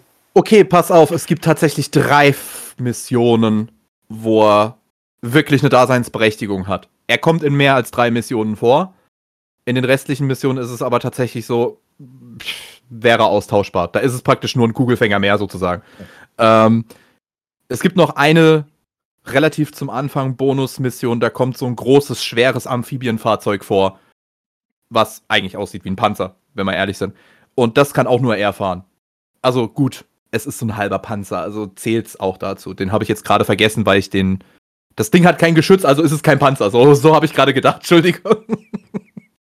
Aber ja, es sind drei Missionen. Okay, Entschuldigung. Wo er wirklich eine Daseinsberechtigung hat. Gut, weil wir, weil wir ja weil, noch über ein paar andere Sachen reden müssen der Fahrer ist nicht so sinnvoll. Ich, ich wollte eine Sache gerade noch sagen. Wenn ich nämlich jetzt sehe, Bärenfallen und Stolperträte, wo ja für ihn ganz speziell sind, den Herrn Fahrer. Bärenfallen und Stolperträte, wenn ich so drüber nachdenke, wären doch auch ideal eigentlich was, was der Green Beret machen könnte. So gesehen. Wie gesagt, die Sachen so verteilen, damit eine Klasse irgendwie einen gewissen Nutzen hat, macht, ja. macht man halt, also ich glaube, das, das gehört in diesem Genre, gehört es einfach dazu, dass du dir manchmal halt überlegst, das gleiche ist bei Desperados, das gleiche war bei Robin Hood und so, dass du dir überlegst, warum hat jetzt nur der dieses? Und das ist einfach nur, damit die Klasse einen ansatzweise einen Grund hat, im Spiel so vertreten zu sein. Eine Existenzberechtigung ja. hat, sozusagen. Ja. Außer du kannst fahren. Ja. äh, kommen wir zum nächsten, der Scharfschütze. Wir hatten vorhin schon mal kurz über ihn geredet, kann halt scharf schießen, also über Distanz, kann einem halt das Leben leichter machen, kann halt so auch ein bisschen hochklettern, kann halt auch sonst so vom Laternen, äh, von so einem Telegrafenmast kann er sonst auch schießen. Äh, ja, ne, ist halt, ja, ist halt ein Scharfschütze, wie Stormy vorhin gesagt hat, kann einem helfen, ist nicht unbedingt notwendig. Das, da ist nämlich der Punkt, weil er ist nicht mal der einzige Scharfschütze in der Truppe, da kommen wir gleich noch dazu. Natascha, die Spionin, ist auch eine Scharfschützin. Die, die Natascha ist sozusagen ja eigentlich eine Kombigruppe aus dem Spion und aus dem Scharfschützen. Okay, den Spionenteil, den kann sie nicht ganz so effektiv, weil sie kann keine Soldaten rumkommandieren, weil sie keine Uniform anziehen kann. Sie kann halt nur so ein bisschen machen und so ihre weiblichen Reize spielen lassen und dann hängen die Soldaten halt so da. Aber kann sie halt nicht rumkommandieren, so auf die Art. Also hat der Spion auch schon seine Daseinsberechtigung. Aber allein durch sie ist der Scharfschütze eigentlich egal, weil Sanitäter ist er nur, wenn der Fahrer nicht dabei ist und ja, Pfähle und Pfosten hochklettern, aber dann nicht mal an den äh, Telefonleitungen äh, hangeln können, so wie der Dieb und der Green Beret. Er kann halt nur hoch und wieder runter. Mehr kann er nicht. Nicht hoch und dann irgendwo hin und dann da hinten wieder runter. Das kann er nicht. Gut, aber dann kommen wir doch mal zur Spionin. Also Natascha, hat es ja gesagt, die hat man vor allem in den Japan, also in den Missionen, die im Pazifik spielen. Ja. Weil sie dort mhm. halt den Spion ersetzt. Ja. Sie, man hat sie in der allerersten Mission dabei, wo, also der ersten richtigen Mission, wo äh, es sich einfach ergibt, von wegen so ein bisschen hier Klischee, großer Lagergeneral, bisschen um den Finger wickeln, bisschen einschmauseln und so. Da passt das Storytelling technisch, deswegen ist sie da auch dabei. Also sie kann halt keine Gegner rumkommandieren, aber sie kann sie ablenken. Das heißt, du könntest mit ihr genau die Taktik fahren. Sie geht zum Soldaten, lenkt den ab und von hinten kommt zum Beispiel Green Beret an und haut einmal rauf. Genau. Auf den Kopf. Jawohl. Ja, das ist doch, das ist doch gut. Scharfschützengewehr kann sie auch benutzen. Sie kann keine Gegner fesseln. Das ist eine Besonderheit bei ihr. Und ja. nicht umboxen. Aber solange man sie halt nicht alleine spielt, sondern sie in Begleitung sozusagen oder in der Nähe ein Gegner ist, der, also einer der Kommandos ist, die das kann, sollte das ja gehen. Und sie kann Gegner halt mit einer Weinflasche, wenn sie die hat, ähm, niederschlagen. Ja. Das ist wahrscheinlich nur in Frankreich der Fall, oder? Weil ich meine, wo, oder gibt es im Pazifik Weinflaschen? Im Pazifik gibt es mehr Weinflaschen, als du denkst. Wein und Zigaretten sind im Krieg ein äh, allgegenwärtiges Gut. Ja, ich hätte immer gedacht, Bier. Weil, also, haben wir, haben wir überhaupt schon gesagt, man, man, spielt Alliierte in diesem Spiel im Zweiten Weltkrieg? Hatten wir das überhaupt schon erwähnt? Ich glaube, so also direkt haben wir es noch nicht ausgeschrieben. Ich, ich, hatte mir schon, ich hatte schon, mir schon aufgeschrieben, dass wir nachher vielleicht noch mal eben so ein, ein, ein wir tun noch mal so, als wenn wir anfangen und reden noch mal kurz darum, worum es eigentlich geht. Ja, das haben wir bis jetzt nämlich noch so gar nicht gemacht. ja. Okay, also wir spielen eine Spezialeinheit im Zweiten Weltkrieg auf der Seite der Alliierten und wir spielen gegen die, ähm, gegen die Deutschen oder gegen die Japaner, also gegen ja. die Achsenmächte. Ganz genau, so. ganz genau haben wir jetzt ja auch nur nach knapp einer Stunde, haben wir es dann auch endlich mal erwähnt.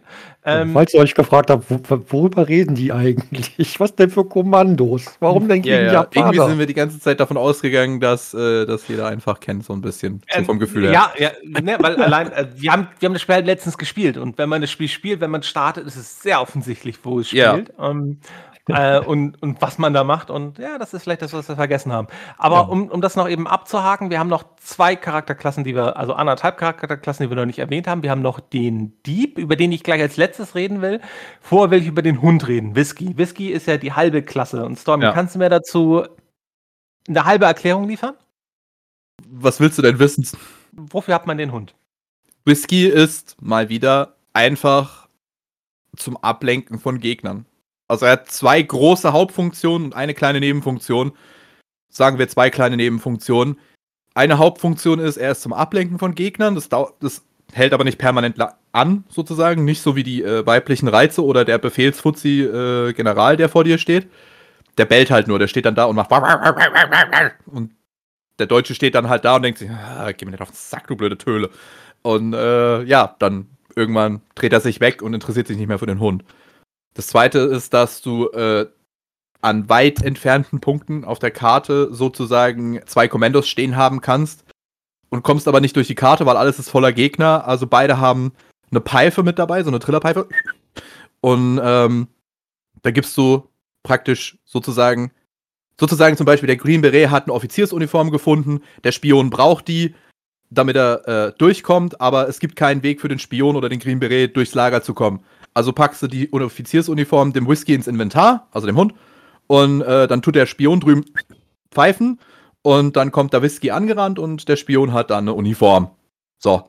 Und das sind seine zwei Hauptdaseinsberechtigungen. Und die anderen zwei, er kann Minen erschnüffeln, was du eigentlich nie brauchst, weil in allen Missionen, wo der Hund mit dabei ist, ist auch der Pionier mit dabei. Und in Missionen, wo der Hund mit dabei ist, aber der äh, Pionier nicht mit dabei ist, gibt es keine Minen. Also ist die prinzipiell eigentlich eher sinnlos, aber gut, okay, vielleicht kann man es irgendwie mal irgendwo anwenden. Und das letzte, was er kann, er ist süß. Sagen wir es, er ist süß. er ist ziemlich niedlich. Okay, die wichtigste Funktion. er, er, ist süß. Nee, aber das ist ja, aber an sich ist es ja schön, wenn nicht nur eine Klasse was kann, ja. sondern wenn mehrere, weil es gibt ja eine gewisse Variabilität. Ja. Ne, dass du nicht immer nur mit Charakter X Y machst, sondern dass du theoretisch auch einen anderen benutzen kannst. Und zuletzt, wir haben noch den Dieb und der Dieb kann halt das, was Diebe können. Ja. Ähm, ja, er kann halt klettern, äh, über Telefonleitungen, Kanten entsprechend lang gehen. Er kann Dietriche benutzen, um Kistentüren, Safes zu öffnen. Er ist recht gut im Nahkampf mit seinen Kampfkünsten, aber äh, ist halt jetzt, er hält halt nicht so viel aus, ne? Er, halt, er hält so gut wie gar nichts aus. Also in Sachen Aushalten ist er auf einem Level mit Natascha. Die kriegen zwei Schüsse ab und dann sind die um und vorbei. Ich finde es aber ganz lustig, ich habe das extra reingeschrieben mit diesem, äh, es steht überall groß, und breit, auch im, äh, im Game Guide und so, im Spielerhandbuch und so, dass er krass der Martial Arts Künstler ist. Und äh, ja, das ist toll, das ist schön, dass er Martial Arts Künstler ist. Das hat aber in-game überhaupt keinen Effekt, außer dass er halt eine andere Animation hat, wie er die Gegner umnockt, anstatt die anderen Commandos. Boxt er sie halt nicht um, er tritt sie halt um. Wow. Aber es ist halt eine andere Animation und er kann sie nicht fesseln. Das heißt. Und er kann sie nicht fesseln. Das heißt, du brauchst theoretisch jemanden, der sie fesselt oder absticht. Ja. Also. Ja. Oh, er passt, weil er so klein ist, noch in Lücken rein, wo er äh, sonst kein anderer Kommando reinpasst. Das ist äh, tatsächlich nicht so wirklich äh, nützlich, die meiste Zeit. Es ist ich glaube, ein einziges Mal im Spiel ist es äh, wirklich genutzt. Genau diese Funktion, dass er in Lücken reinpasst, wo er sonst kein anderer reinpasst. Das ist am Ende der ersten Mission, wo er vorkommt, wo er sich unter einem Bett verstecken soll. Damit er im zweiten, in der zweiten Mission, die direkt an die erste Mission ansetzt, sozusagen schon im Lager ist. Dann kommt er unterm Bett vorgekrochen. Während die anderen Commandos von außen irgendwie reinkommen müssen. Ich glaube, das ist das einzige Mal, dass diese Fähigkeit genutzt wird. Ich glaube, ich glaube, dann könnte ich auch ein Kommando sein. Unterm Bett verstecken als Spezialfähigkeit, das würde ich auch noch hinkriegen. Ja. Gut, und jetzt ist nicht abgesprochen. Wir kommen jetzt aber auch mal wirklich zu den ähm, Missionen, um. um ein, eine Frage, ich habe noch eine ja. Frage an Stormy. Baut man denn während, während des Spiels so eine, so eine Verbindung zu den Charakteren auf? Also ist, hängt man dann an, an, an manchen Charakteren und denkt sich, oh, wenn der jetzt sterben würde, wäre scheiße. Also es gibt ja keinen kein, kein wirklichen Permadeath. Ja. Ne, so, aber äh, dass, dass man auf, auf gewisse Charaktere in Missionen mehr aufpasst als auf andere. Hast, hast du das irgendwie? Also ich finde tatsächlich ja. Tatsächlich ja. Also die meisten, wie jetzt der Green Beret, der Pionier und der Dieb, die hast du halt am allerhäufigsten dabei, gerade die drei. Der Spion zum Beispiel ist auch so einer, der ist ganz tief im Herzen sozusagen. Whisky freue ich mich immer, wenn er da ist. Es ist cool, schön, wow, wow, wow, geil. Und mir ist das Herz gebrochen, als ich ihn einmal äh, Minen ausschnüffeln lassen wollte und er dann in eine Mine reingelaufen ist. das war schrecklich, der arme Hund. Natascha ist irgendwie so, ja, auch ganz nett, wenn sie dabei ist. Der Taucher und der Fahrer und der Scharfschütze sind mir so herzlich egal. Aber ja, also der Green Beret, der Pionier, der Dieb und der Spion sind tatsächlich mir sehr ans Herz gewachsen. Da gucke ich auch immer, dass denen nichts passiert. Aber leider spiele ich halt auch am häufigsten mit ihnen und gerade dadurch passiert denen halt voll viel. Ja, ja. Aber zumindest auf den niedrigen Schwierigkeitsgraden kannst du dann ja auch mit dem Erste-Hilfe-Kit die Leute eigentlich immer wieder zurück. Also genau. kannst dich ja hochheilen. Genau. Und auch von äh, komplett down kannst du sie wieder sozusagen wiederbeleben. Aber auf schwer habe ich äh, schmerzlich festgestellt, vor zwei, drei Wochen geht das nicht. Da kannst du nichts machen, wenn die down sind. Dann kannst du nur laden. Oder neu starten, uh. wenn du keinen Spielstand hast. Gut, ne? Ja, aber dann bist du ja selbst schuld. Ja. Ähm, also wer nicht, wer nicht häufig speichert, der hat es nicht verdient. Welche Klasse? Also mal angenommen, ihr werdet jetzt in Kommandos und ihr werdet im Spiel. Welche Klasse wärt ihr? Der Spion. Und ich fange mit Fjalk an. Schade. ähm, also es kann jetzt sein, dass, dass ich das, das durcheinander bringe, aber ich glaube, den Taucher gab es auch schon bei Kommandos 1. Korrekt. Und da mochte ich den. Das, Hat er auch mehr Daseinsberechtigung gehabt. Ja, da, da gab es mal so coole Missionen mit dem. So von daher habe ich eigentlich gedacht, wenn dann, wenn dann eigentlich der Taucher. Okay, Stormy, du? Der Spion. Weil ich bin perfekt, um äh, eine Impersonation von Feldwebel Schulz zu spielen. ich weiß nichts, ich sehe nichts und ich höre nichts. Gut, äh, dann sage ich, wer ich wäre. Ich wäre der Fahrer, weil ich wäre nutzlos. Warum denn? Mann! Hat er doch gesagt und so habe ich mich gefühlt, als ich das Spiel gespielt habe. Ich habe das Gefühl, gefühlt habe ich mich die ganze Zeit so nutzlos und unfähig ah. gefühlt und das trifft für mich ja. am ehesten auf dem Fahrrad zu nach. Ich meine, nach der Beschreibung. Ist auch eigentlich, eigentlich der sicherste, sicherste Job, die ganze Zeit im Panzer sitzen, bis jemand sagt, wir fahren jetzt los. Es sei denn, irgendein äh, Deutscher oder Japaner äh, macht irgendwas Bum-Bum-mäßiges, weil dann ist dein Panzer nämlich mit einem Schuss kaputt. ja, okay. das ist ja auch das Lustige. Weißt du, dass äh, hier, du hast nur dreimal die Gelegenheit im Spiel was Gepanzertes zu fahren einmal ein Amphibienfahrzeug, zweimal ein Panzer und bei der geringsten Explosion gehen die Dinger in die Luft. Toll. Sind sofort kaputt bei einer Explosion. Prächt. Das ist halt äh, deutsche Qualitätsarbeit. Ja, Weil du übernimmst, dort, du übernimmst dort ja mal Fahrzeuge von den anderen, oder? Das ist tatsächlich richtig. Die ja. drei gepanzerten Fahrzeuge sind allesamt deutsche Fahrzeuge.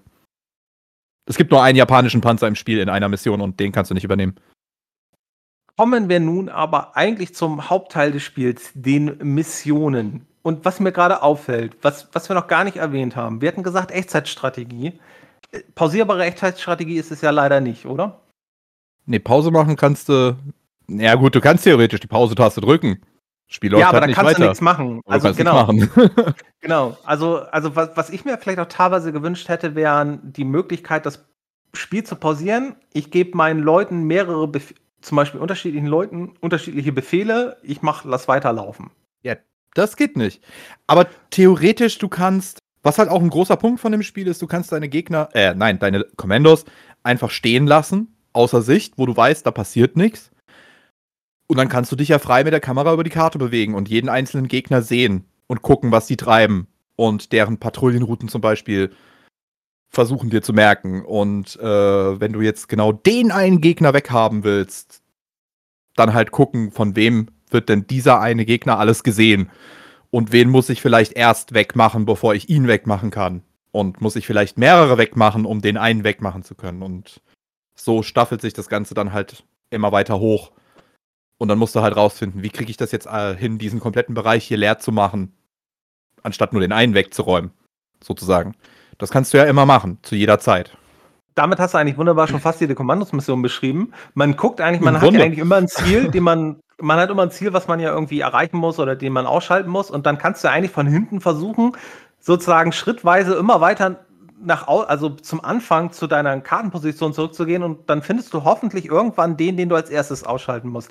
Aber ja. kommen wir vielleicht mal zu den Missionen. Und da, be bevor wir jetzt in die Mission, die, also zwei wollten wir kurz besprechen, so ein bisschen im Detail, aber vorher so ein bisschen vorab. Wie viele Missionen hat das Spiel insgesamt? Ohne Bonusmissionen. Zehn Hauptmissionen. Genau. Und dann, dann gibt es noch Bonusmissionen. Korrekt. Und wie funktioniert das mit den Bonusmissionen? Ähm, also die Bonusmissionen sind relativ einfach. In jeder Hauptmission ist eine X-Anzahl von kleinen Bonusheftchen versteckt. In Containern meistens. Und im Grunde ist es bis auf zwei Ausnahmen immer das gleiche. Du sammelst halt diese Bonusheftchen und mit jedem Heftchen bekommst du einen Schnipsel von einem Foto. Meistens stellt es dann einen der Kommandos dar. Und äh, wenn du das Foto vollständig hast, bekommst du nach Abschluss der Hauptmission bekommst du dann eine kleine Bonusmission. Meistens steht dann diese Bonusmission außerhalb der Geschehnisse vom, von der Hauptmission. Äh, das kann dann halt auch sein, dass du zum Beispiel vom, äh, weil du gerade in der Hauptmission im japanischen äh, Theater of War warst, plötzlich bist du wieder im deutschen Theater of War. Ähm, wie gesagt, es gibt zwei Ausnahmen bei diesen Bonusmissionen, da ist es anders da. Ähm, bei der einen Mission hast du dann praktisch äh, sozusagen trotzdem noch die Pause, also du musst die Hauptmission abschließen und dann kommst du in die Bonusmission. Und dann wird aber praktisch die, äh, der Rest der Story von der Hauptmission innerhalb dieser Bonusmission erzählt. Und bei der direkt darauf folgenden äh, Hauptmission ist es auch wiederum nochmal ganz anders da. Da ist es, wenn du die Bonushefte alle gesammelt hast, dann gibt es gar keine Unterbrechung zwischendrin. Dann wird praktisch die Hauptmission um diese Bonusmission direkt verlängert. Die Hauptmission würde ohne eine Invasion enden. Und wenn du alle Bonushefte gesammelt hast, geht diese Hauptmission nahtlos in eine, nochmal in eine Invasion über, wo dann die Bonusmission sozusagen ist. Das sind die einzigen zwei Ausnahmen, wo es anders ist. Ansonsten hast du halt dann immer noch so eine kleine Extramission im Nachhinein, die eigentlich nichts mit der Hauptmission zu tun hat. Nur bei den zwei Missionen ist es, hat die Bonusmission was mit der Hauptmission zu tun. Die Bonusmission, was, was, weswegen spielt man die einfach nur, um mehr Missionen zu haben, oder? Eigentlich prinzipiell ja und in diesen zwei Ausnahmefällen, wo ich halt gerade gesagt habe, logischerweise, um die komplette Story der Hauptmission zu erfahren, was eigentlich ja. Sache ist. Bei dem ersten Beispiel, zum Beispiel, da geht es in der Hauptmission eigentlich drum, äh, einen Flugzeugträger, die japanische Shinano, die kennt man, die gab es auch in Real Life, äh, zu sabotieren und zu versenken. Aber innerhalb der Hauptmission kommt es gar nicht dazu. Innerhalb der Hauptmission ist es praktisch nur, du tust in der Stadt, in der die Shinano anlegt, sozusagen den, äh, die Treibstoffvorräte für die Flugzeuge und den Flugzeugträger zerstören und infiltrierst diesen Flugzeugträger. Und das war's. Dann ist die Hauptmission fertig. Und wenn du wissen willst, wie der Flugzeugträger dann in-game versenkt wird, musst du die Bonusmission spielen.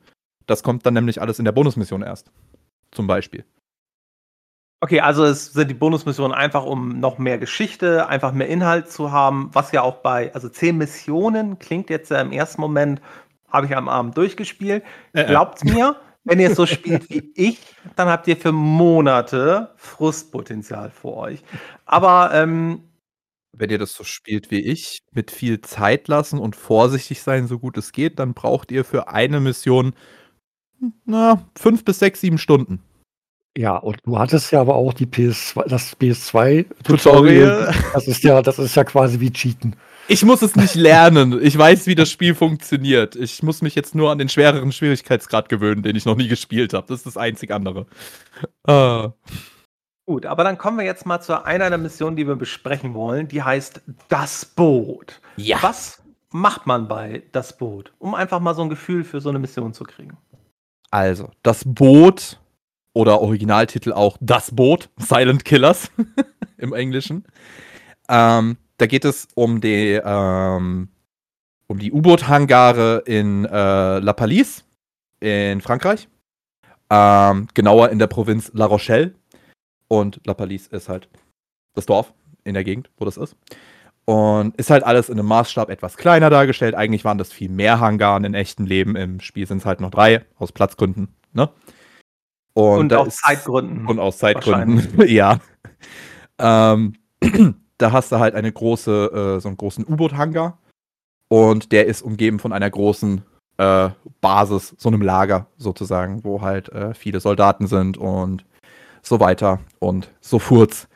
Und der Ursprung von dieser Mission befindet sich eine Mission vorher in der ersten Mission, weil eigentlich geht es darum, ähm, die Enigma zu stehlen. Die gute alte Enigma, das große Kodierungsmaschinchen von den Deutschen, mit dem die Deutschen im Zweiten Weltkrieg ihre, äh, ihre U-Boot-Kommunikation verschlüsselt haben. Und es geht darum, die zu klauen und mit dieser dann den Funkverkehr zu entschlüsseln, um dem Krieg die große Wendung zu geben. Und deswegen bist du eigentlich da. Und sozusagen den äh, Anfang dafür hast du schon in der Mission vorher gemacht. Mit dem vorhin schon mal angesprochenen Dieb und Natascha und dem kleinen Whisky. Äh, sozusagen die Enigma hast du schon. Die ist im Besitz vom Dieb. Jetzt müsst ihr nur noch in dieser Mission da ja irgendwie rauskommen. Und zusätzlich hat sich noch ergeben, dass ein äh, britisches U-Boot gekapert wurde von den Deutschen. Und das U-Boot ist jetzt in einem dieser Hangaren und die komplette Besatzung ist noch am Leben. Die sind jetzt gefangen. Die sollen in ein Kriegsgefangenenlager überführt werden, sind aber alle noch da. Und jetzt ist deine Aufgabe, weil diese Basis ja auch von äh, Flugabwehrgeschützen ohne Ende bewacht ist und deswegen kein Air Raid äh, gemacht werden kann, ist deine Aufgabe, die Flugabwehrgeschütze ausschalten, damit ein Air Raid gemacht werden kann, die Besatzung des U-Boots zu befreien das U-Boot zurückerobern und mit dem U-Boot, mit der Enigma fliehen. Das ist deine Aufgabe. Und ähm, der Dieb, wie gesagt, ist von der vorangegangenen Mission zusammen mit dem Hund Whisky, mit der Enigma schon im Lager. Der hat sich unterm Bett versteckt, habe ich ja vorhin schon mal gesagt. Und die restlichen vier Kommandos, Spion, Taucher und Pionier, drei, Entschuldigung, sind schon da. Die sind angekommen, die sind draußen auf dem Wasser mit einem Boot. Und der Green Beret, der kommt später auch noch mit dazu. Den musst du erst per Funk rufen. Der springt dann irgendwo auf der Map, wo auch immer du das bestimmst, per Fallschirm ab. Und mit dieser Konstellation an fünfeinhalb Kommandos kannst du dann äh, versuchen, alle deine Ziele sozusagen zu erfüllen. Und ja, logischerweise sind es die Deutschen, die Feinde in dem Ding, weil wir sind ja in Frankreich. Deswegen hast du den Spion dabei und der macht dir vieles leichter, sobald du erstmal eine Offiziersuniform hast. Und du dich relativ frei im ganzen Lager bewegen kannst. Das ist so ziemlich die Krux von dieser Mission. Ja, ich glaube, irgendein Treibstoffdepot muss man auch noch explodieren lassen, ne? Ja, genau. Ach ja, und diesen, ach, diesen experimentellen U-Boot-Torpedo, ja. Okay, also man kann viel in die Luft jagen in dieser Mission. Nicht nur die äh, Flugabwehrgeschütze, auch ein Treibstoffdepot für die U-Boote muss man explodieren lassen und einen experimentellen neuen U-Boot-Torpedo in einer Lagerhalle in die Luft jagen. Genau, das auch noch. Wo wir dabei bei Logikfehlern sind. Was denn? Ja, das, wir haben nur diesen einen Torpedo und wir werden, die können die niemals neu bauen und niemand weiß, wie wir ihn gebaut haben. Ja, prinzipiell müssten ja irgendwelche Blaupausen und sonst was dergleichen auch noch woanders da verfügbar sein. Und nur Ja, weil ich den eben. Prototyp zerstöre, Deswegen so der vielleicht ein paar ja schön- schön, Blaupausen hat schön, dass ihr es gemacht habt, aber äh, eigentlich völlig sinnlos. Ja, ihr habt uns jetzt zwei Wochen zurückgeschmissen. Ja, viel logischer wäre es doch vielleicht gewesen, wenn man den Torpedo, weil man nicht an die Blaupausen vielleicht rankommt, dass man den Torpedo einfach mitnimmt auf das U-Boot und mit dem man abhaut, Hm. ähm, damit man sozusagen, damit die eigenen Ingenieure den dann untersuchen können. Das ist dann ja fast so gut wie eine Blaupause. Aber ja, ähm, wie Falk gesagt hat, so ein kleines, ein kleiner Logikfehler ist da drin. Aber wie ist denn das? Musst du diese, diese Herangehensweise in der Mission, bist du da festgelegt? Musst du zuerst die Flak ausschalten, dann die Hallen explodieren lassen, dann den Torpedo explodieren lassen? Oder bist du da an sich frei bei? Du bist komplett frei, wie du diese komplette Mission angehst. Also du kannst alles machen in der Reihenfolge, wie du das für nötig hältst. Also deine, ähm, ich sag mal, die schlauste Variante ist natürlich alles, was Bumm macht und laut ist und äh, Aufmerksamkeit erregt. Vielleicht möglichst weit zum Ende hinzuschieben, wenn du vielleicht, äh, wenn du die Geduld dazu hattest, jeden einzelnen Gegner schon äh, erledigt hast und es niemanden mehr gibt, der einen Alarm raisen könnte, dann bist du natürlich golden. Aber dafür musst du halt auch die Geduld haben, das zu machen. Und das habe ich zu meiner Schande tatsächlich.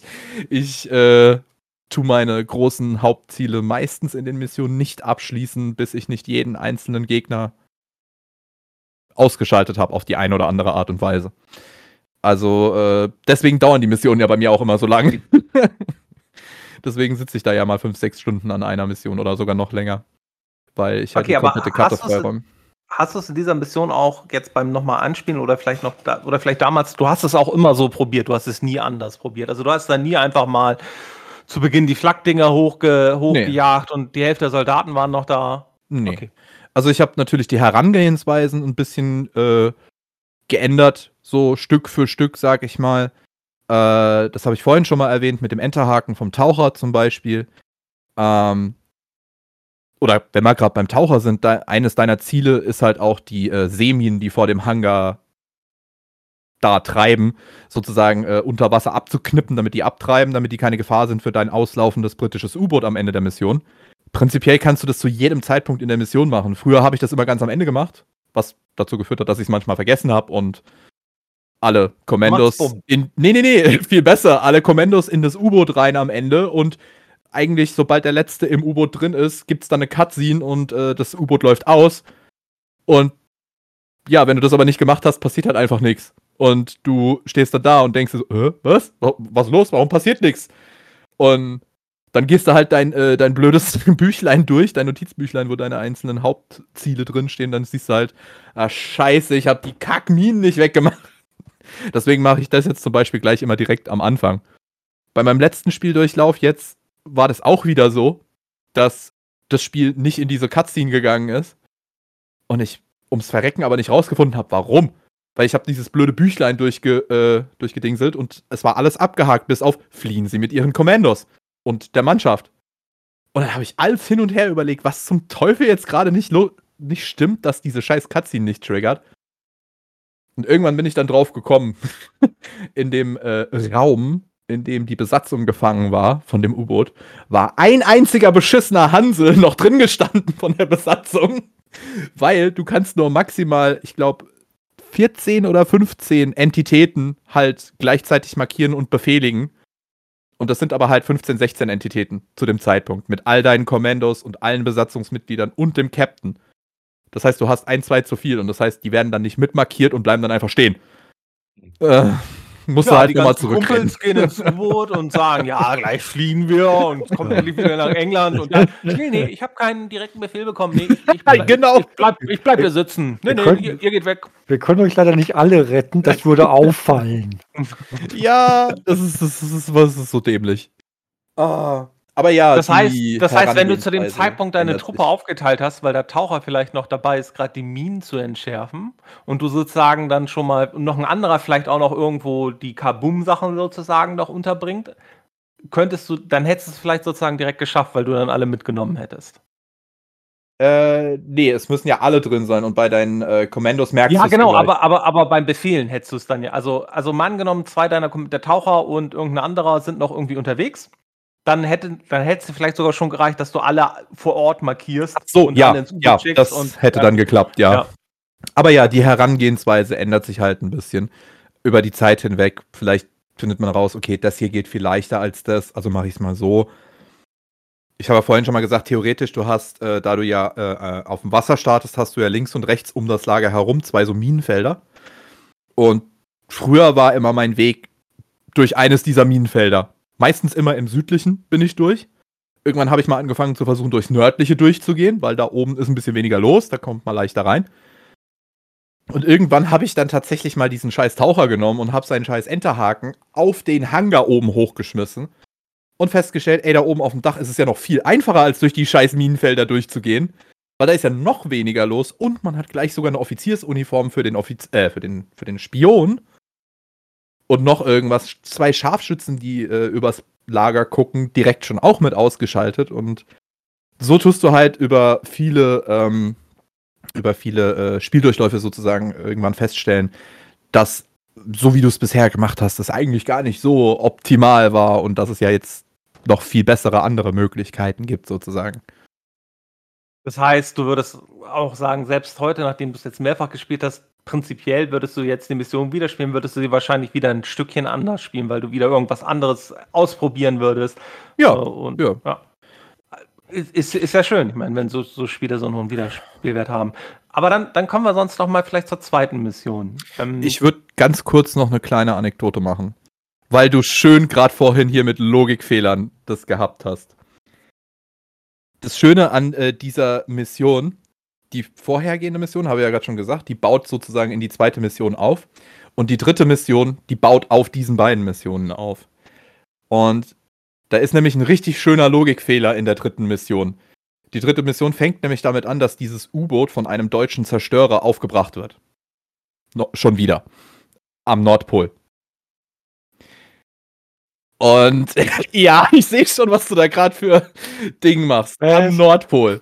Und dann spielt diese komplette dritte Mission mit diesem U-Boot und diesem Zerstörer auf einer Eisscholle, einer riesigen, am Nordpol. Und dann kommt dir so ein bisschen die Frage irgendwann in den Kopf, sag mal, die waren in Frankreich. Der Kapitän in, hat wohl zu viel getrunken. In La Palisse. Und dann habe ich mal geguckt, wo ist denn La Palisse? La Palisse ist an der Westküste von Frankreich. Ähm, okay, die müssten also einen kleinen Bogen um die französische Küste rum, dann nach oben hoch um in den Ärmelkanal reinzukommen, um nach Großbritannien zu kommen, weil das alliierte Kommando sitzt ja in Großbritannien zu dem Zeitpunkt, weil da soll die Enigma ja hin, weil die brauchen die für den U-Boot-Krieg. Warum genau ist dann dieses U-Boot dann zum Nordpol hochgefahren? Aus welchem Grund sind die da oben? Oder wollten die doch nach Amerika? Weil das wird ja dann aber gar keinen Sinn machen. Warum nutzt also, ihr dann ein also U-Boot? So, ja. und kein ja. Flugzeug. Und Aber man muss ja auch der Verteidigung sagen, so ein U-Boot hat ja keine Fenster. Da kann man sich schon mal verfahren. Ja, und wahrscheinlich ja, okay. war der Kapitän, ne? Ich meine, die waren ja gefangen in Frankreich, da gab es wahrscheinlich nur Wein zu trinken und der Kapitän war halt noch ein bisschen beduselt und dachte sich dann, nee, also weil ich meine, die Briten hatten ja auch sonst nördlich von Großbritannien, hatten sie ja, glaube ich, hier einen großen, einen ihrer großen äh, Flottenstützpunkte. Mhm. Das, das wäre zu einfach. Nee, nee, wir, wir fahren mal nach da. Wahrscheinlich waren einfach die Grafiken schon gemacht ja, und, ja. und ist ihnen einfach nichts Besseres eingefallen. Weil, also so ein paar Logiklöcher gibt es tatsächlich in dem Spiel. Auch äh, selbe Mission. Du bist am Nordpol. Okay, wieso auch immer du am Nordpol bist. Aber du bist am Nordpol und da rennen Pinguine rum. Und jedes Kind weiß, die okay, es nur am warte. Südpol. Also bis, bis eben dachte ich nur noch, es wird irgendeinen Grund geben, dass das. Ja, okay. Nee, und, und, und, aus irgendeinem Grund dann fängst du diese Mission an und hast gerade den Schock überwunden, dass du aus irgendeinem Grund am Nordpol stehst. Dann hast du den zweiten Schock überwunden, dass dir äh, Pinguine ins Gesicht äh, quäkern, obwohl du am Nordpol stehst. Warum auch immer. Und dann fällt dir auf, wo ist denn eigentlich mein Hund? Der Hund ist weg. Der Hund ist nicht da. Der ist einfach nicht auf dem U-Boot. Und das U-Boot ist direkt von La Palisse aus losgefahren, mit dem Hund an Bord. Haben die den unterwegs über Bord geschmissen oder was ist mit diesem Hund passiert? Der ist weg, der ist nicht da. Und in irgendeiner Mission ja. später taucht er dann einfach wieder auf, ohne Erklärung.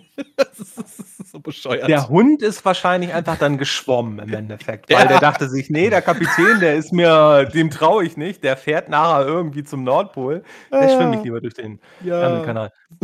ja, so ein, zwei Oversights mit den Charakteren.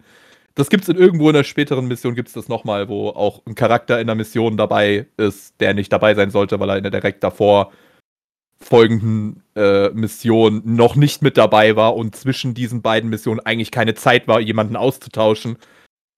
Aber gut, ist halt wie es ist.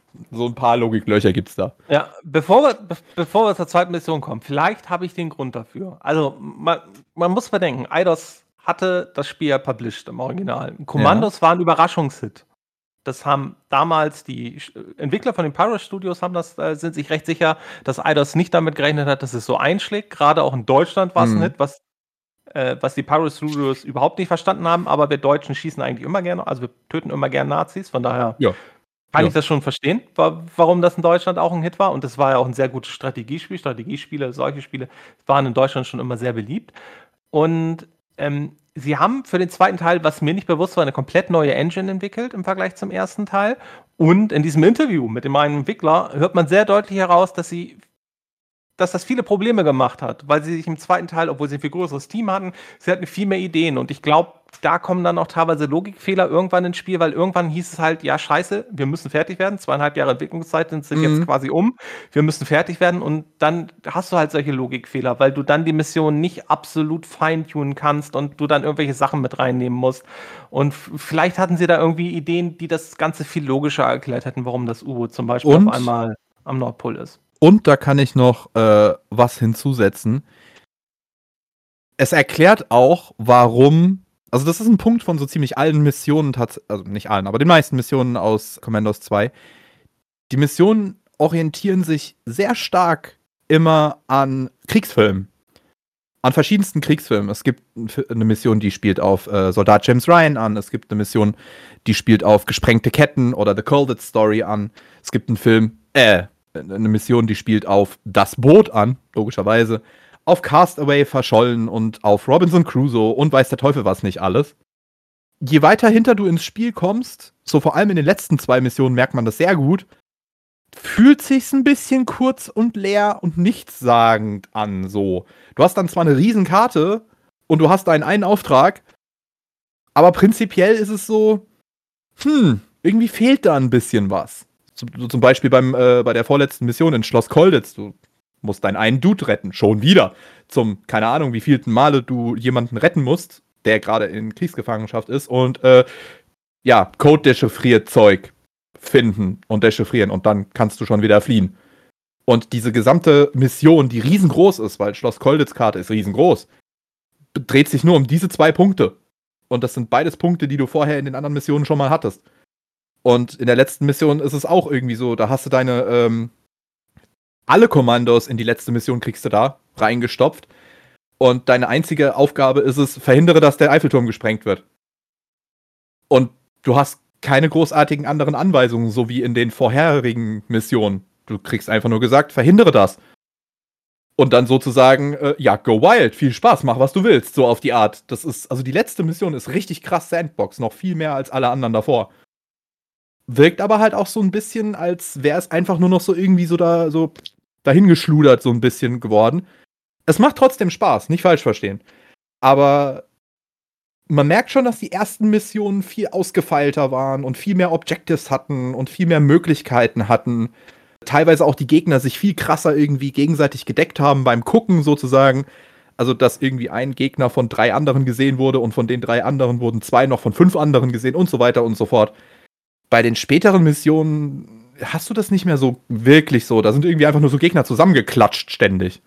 Also, ja, man merkt es schon so ein bisschen, während man das Spiel durchspielt, dass die hinteren Missionen, ich will nicht direkt sagen, einfallsloser werden, aber schon so ein bisschen. Leider. Gut, aber dann kommen wir jetzt zu einer der hinteren Missionen. Ne, vielleicht willst du zu der was sagen, weil wir hatten jetzt gerade einen Schauplatz einmal in Frankreich und wir wechseln jetzt sozusagen den Schauplatz, wir gehen in den Pazifik. So weit hinten sind wir da doch gar nicht. Also bei der Mission ist es tatsächlich noch nicht so schlimm. Das Mission 6 sind noch äh, relativ in der Mitte vom Spiel. Das sind äh, die Kanonen von Yakatone. Oder der Originaltitel auch, den sagt vielleicht dem einen oder anderen ein bisschen mehr was. The Guns of Savo Island. Das war auch praktisch sozusagen ein bisschen ähm, wieder auf den Film, eine Anspielung auf den Film Die Kanonen von Navarone. Und ähm, in der Mission geht es halt um die äh, Südpa Ups, Entschuldigung, um die südpazifische Insel Savo Island in der Nähe von Guadalcanal und die ist sozusagen der Dreh- und Angelpunkt. Da müssen die ganzen Flotten durch. Alles andere drum rumfahren würde viel zu lang dauern und so weiter und so fort.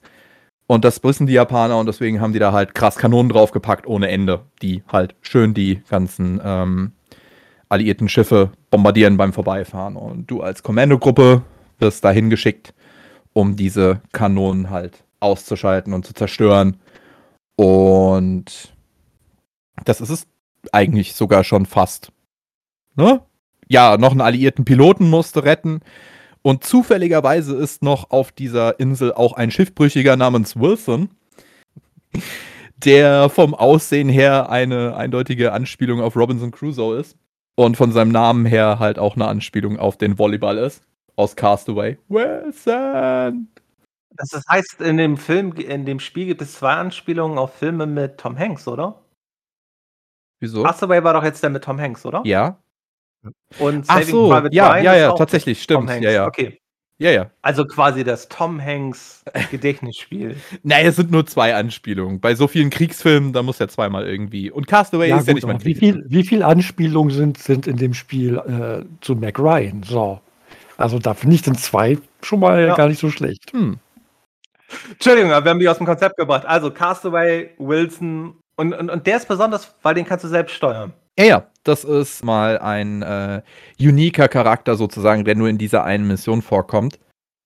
Also es gab es ja immer wieder mal in den, äh, auch in den vorangegangenen zwei Commandos-Spielen, dass du in manchen Missionen mal einen zusätzlichen Alliierten dabei hattest, der sonst in keiner anderen Mission vorkommt. Manchmal war es ein Pilot, manchmal war es ein Soldat, manchmal war es irgendein Schiffbrüchiger halt jetzt in dem Fall. Und der ist halt ein ehemaliger Royal Air Force Pilot und der hat den Vorteil, dass der schon so lange auf dieser Insel abgeschossen ist, dass die Japaner äh, sich nicht um den kümmern. Der ist denen scheißegal. Das, der darf überall auf der Insel frei rumrennen.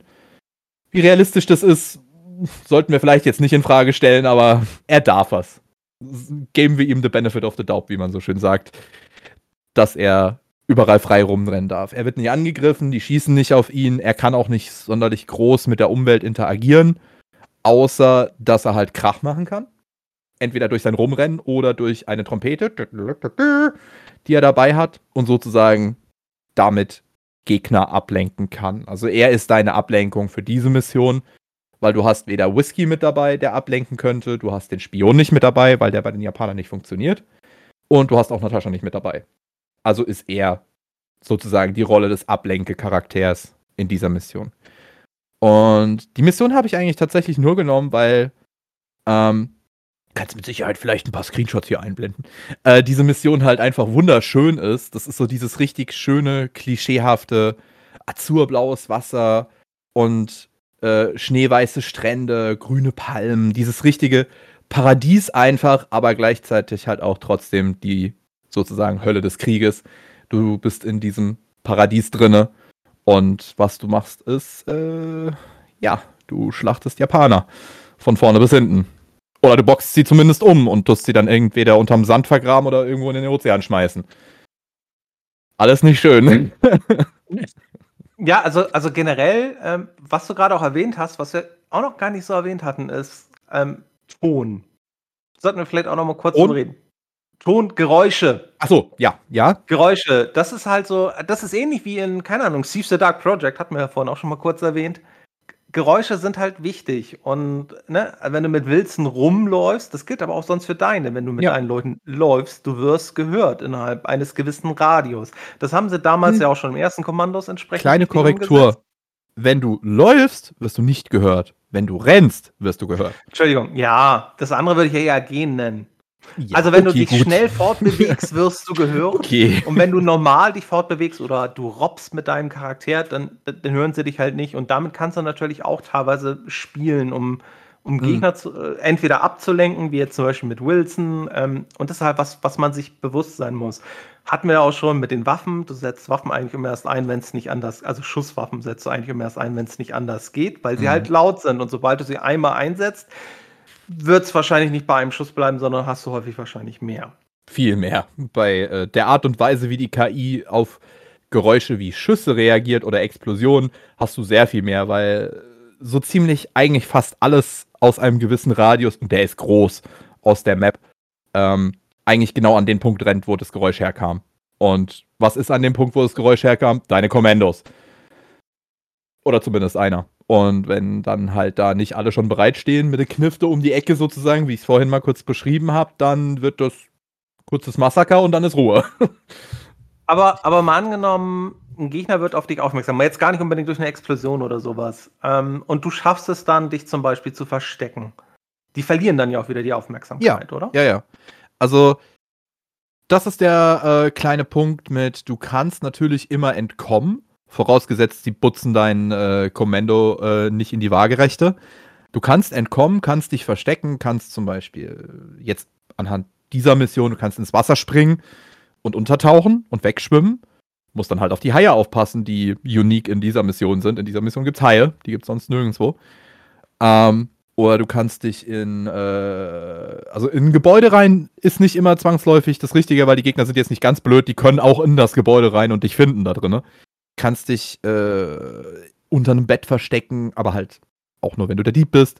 Du kannst dich in äh, so ein bisschen im Urwald verstecken, in den paar Urwaldmissionen, wo es gibt, sozusagen, wo es Urwald gibt.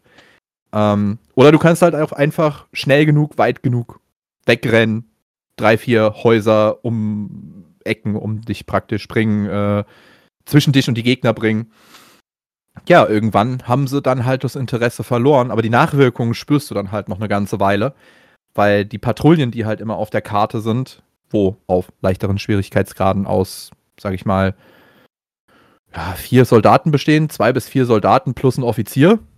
Und auf dem schweren Schwierigkeitsgrad sind es halt mal ganz schnell sechs Stück. Die sind normalerweise immer so im Idle-Modus, dass die irgendwo rumhocken oder rumstehen oder ein bisschen Exercise irgendwo machen, so äh, Kniebeugen, Bauchbeugen, was auch immer, Bauchbeine Po, braucht man im Krieg. Aber nach so einem Alarm sind die halt dann unterwegs. Die rennen in der Karte rum, also laufen in der Karte rum und patrouillieren halt. Und das machen die auch für eine ganze Weile erstmal. Auch wenn du zum Beispiel Fahrzeuge feindliche auf der Karte hast, Schützenpanzer oder Panzer, die halt rumfahren. Gibt es jetzt nicht so oft, aber die paar Male, wo es das gibt, wenn einmal ein Alarm ausgelöst wurde, gehen die von ihrer üblichen Patrouillenecke sozusagen weg und fangen dann an, auf der ganzen Karte rum zu patrouillieren. Und das ist halt je nach Situation nicht so gut, wenn dir dann ein Panzer ständig vor der Nase rumfährt, ne? aber ja, auch die hören irgendwann wieder auf und das dauert aber lange. Und im Normalfall bist du besser beraten, das Spiel zu laden, als zu warten, bis die sich alle wieder komplett beruhigt haben, sozusagen, weil das geht schneller. Und du versuchst es halt einfach nochmal und nochmal und nochmal und nochmal. Und dann halt so, wie du es gesagt hast, wenn man laut werden muss, dann eigentlich immer erst möglichst spät, wenn man schon möglichst alle Wachen irgendwie versorgt hat. Schießen ist eigentlich meistens dein Todesurteil. Außer es ist jetzt gerade die Invasionsmechanik-Zeit wieder mal da, dass du schießen musst. Und selbst da ist es nicht gesagt, dass es nicht dein Todesurteil ist, aber du musst es halt dann irgendwie hinbekommen, dass es das nicht wird. Wie ist das, wenn du Kommandos 2 mit Kommandos 1 vergleichst? Ähm, man merkt schon, finde ich, also es sind ja knapp drei Jahre dazwischen, man merkt da natürlich schon einen gewissen grafischen Fortschritt, Mhm. aber, aber das Spiel, also für die damalige Zeit war das ja wirklich, das war ein Traumstück, oder? Also grafisch. Naja, naja. Also fand ich persönlich schon, gerade jetzt die Mission hier, die Kanonen von Sabo Island, oder Yakatone im Deutschen, war eine der Missionen, wo mich tatsächlich sehr abgeholt hat, grafisch, weil, also zum Verständnis, ich bin halt schon immer genau für dieses Szenarien, für hier dieses Klischee azurblauer Wasser, schneeweißer Strand und grüne Palmen und so. Genau für dieses Setting bin ich halt immer der Sucker hoch, hoch 10. Deswegen mag ich Far Cry 3 zum Beispiel auch viel mehr als alle anderen Far Cry-Teile. Und die Mission hat mich damals schon sehr abgeholt. Sag ich ganz ehrlich. Alleine, weil das so schön aussah. und wegen der ganzen Möglichkeiten, die es gab. Und natürlich war äh, Commandos 2 auch eine, wie soll ich denn das jetzt sagen? Ich, ich sag jetzt mal einfach Verschlimmbesserung gameplay-mäßig. Also, auf der einen Seite, es gibt super viele neue Funktionen im Vergleich zum ersten Teil, die auch irgendwie anders da äh, umgesetzt sind und so weiter und so fort. Und das ist cool an sich. Aber durch die Art und Weise, wie die Steuerung äh, gehandhabt wird, hat es halt 100.000 an mehr Hotkeys verursacht, die so schlimm in den ersten zwei Spielen noch nicht waren. Also auf der einen Seite finde ich es schon gut, dass halt mehr Möglichkeiten da sind und die KI auch schlauer ist. Das ist auch so ein Punkt.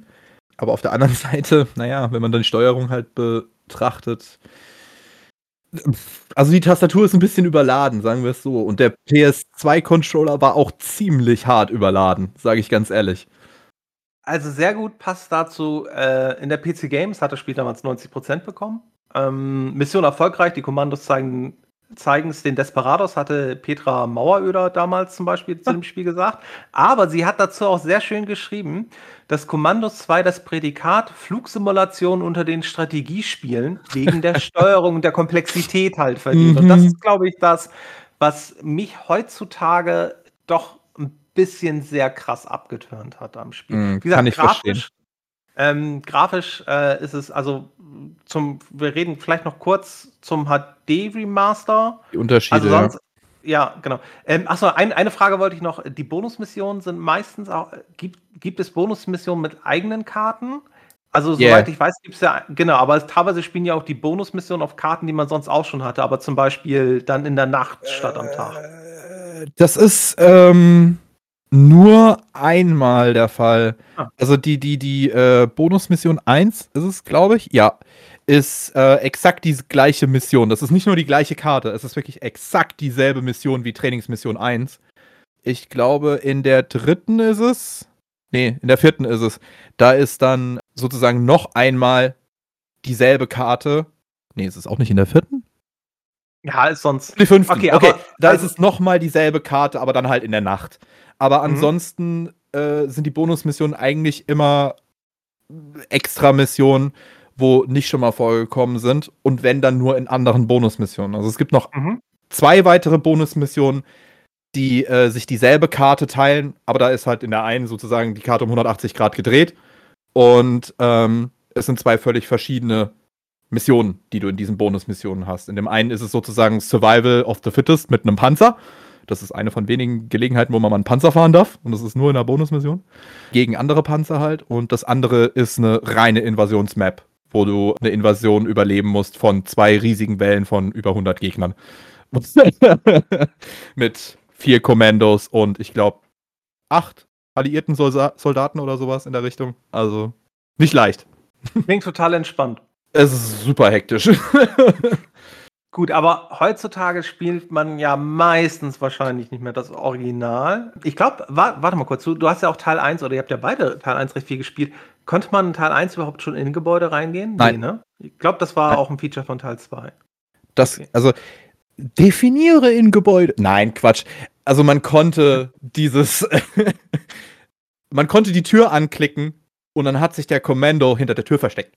Also der war dann im Gebäude drin. Ja, aber, aber die Gebäude, man hat nicht in den Gebäuden gespielt, genau, was man jetzt ja teilweise genau. hat. Ja. Also richtig betreten mit der Kamera rein, das Spielgeschehen verfolgen da drinnen, das geht erst seit dem zweiten. Aber sonst kommen wir mal vielleicht zu den Unterschieden zwischen Original und HD Remaster. Äh, HD Remaster, klar, höhere Auflösung. Ne? Ich meine, das Original konnte 1280 x 1024, was damals halt recht hochauflösend war. Das Remaster kann bis zu 4K Auflösung. Wir haben eine erhöhte Polygonanzahl, das heißt, die äh, ja, die, die Leute sehen entsprechend auch besser aus. Das gilt auch für die Gegner. Was deiner Meinung nach, Stormy, das Spiel auch teilweise einfacher macht, weil du kannst halt eher sehen, ist es ein normaler Soldat, ist es ein, mhm. äh, ist es ein Offizier oder ist es vielleicht ein Scharfschütze? Gut, beim Scharfschützen würde man auch sonst vermutlich anhand des Sichtkegels auch ganz gut erkennen können, aber ähm, äh, Genau, also und sonst halt grafische Verbesserung, verbesserte Animation, stufenloser Zoom. Man kann die Karte halt vernünftig drehen, was im Original zu Ruckland führte und alle Versionen haben heutzutage keine verfassungsfeindlichen Symbole. Was würden sie jetzt ein Remaster vom Remaster machen? Könnten sie wahrscheinlich die Hakenkreuze wieder reinmachen, weil ja. das würde ja wahrscheinlich wieder unter dieses Thema fallen, solange es ähm, inhaltlich passt und solange es keine Verherrlichung des Nationalsozialismus ist, kannst du sowas ja heutzutage machen. Also Wolfenstein 3D kannst du heutzutage mit Hakenkreuzen spielen in Deutschland, hat glaube ich eine ab 18 Freigabe. Ich meine, Commandos 2 ist buchstäblich Nazis wegboxen. Also wenn das keine Anti-Verherrlichung ist, dann weiß ich auch nicht. genau, aber damals 2000 war das halt noch ein mhm. absolutes No-Go, Hakenkreuze in Spielen zu haben in Deutschland. Da hat sich dann ich, das Ganze ja auch entsprechend weiter. Ich hatte tatsächlich jetzt in dieser sechsten Mission, an der ich ja jetzt lustigerweise auch gerade hänge, einen ziemlichen Aha-Effekt, weil e eben wegen diesem Punkt, die haben diese verfassungsfeindliche Symbolik, was ja früher in der Originalversion nur bei den deutschen Versionen der Fall war, nicht bei den internationalen. In den internationalen gab es überall Hakenkreuze und so weiter. Das haben die äh, für dieses Remaster auch auf die japanischen Hoheitssymbole erstreckt. Zum Beispiel jetzt Flugzeuge, japanische Flugzeuge im Zweiten Weltkrieg hatten ja äh, diese Kreise, diese roten, die Sonne, die rote Sonne, auf den Flügeln und auf der Seite drauf. Das fand ich tatsächlich in dieser Mission sehr komisch, weil in dieser Mission ein riesengroßes japanisches Wasserflugzeug an der Insel anliegt, mit dem du dann am Ende auch fliehen sollst. Und dieses Flugzeug hatte halt eigentlich auf der Seite jeweils einen großen roten Kreis und auf den Flügeln obendrauf einen großen roten Kreis. Also insgesamt vier große rote Kreise, wo dieses Flugzeug eindeutig als japanisches Flugzeug identifizieren. Und jetzt im HD-Remaster ist da halt ein riesengroßes, stumpfgrünes Flugzeug. Ohne rote Kreise wo ich mir dann tatsächlich so ein bisschen gedacht habe, aber das ist vielleicht nur ich, weil ich das halt so gewohnt war, dieses japanische Flugzeug zu sehen und jetzt da einfach nur ein sozusagen aus meiner Sicht eigentlich ziviles Flugzeug da steht. Das hat mich ein bisschen kurz rausgehauen sozusagen. Aber ironischer Fun Fact, sie haben zwar das Flugzeug im Spiel an sich von den roten Kreisen befreit, aber auf der Minimap, die du in deinem Escape-Menü hast, siehst du noch diese Kreise drauf. Dafür haben sie keine extra Dinger erstellt. Und auch in dem kleinen Thumbnail bei deinen Save-Dateien siehst du auch noch die roten Kreise. das ist so blöd. nichts Halbes, nichts Ganzes. Ja, also kann man ja hoffen. Vielleicht gibt es irgendwann ein Remaster des Remasters, was das Ganze einfach dann wieder ja. gerade zieht. Aber sonst. Als deutscher Spieler habe ich ja eh nie Hakenkreuze in Commandos 2 gesehen. Ich habe eh eher immer geschnittene ja. Versionen gehabt. Das Einzige, was ich tatsächlich gut finde, bei hier Schneidesachen, ich fand das immer tatsächlich, muss ich wirklich sagen, ich fand das hart lächerlich in Commandos 2.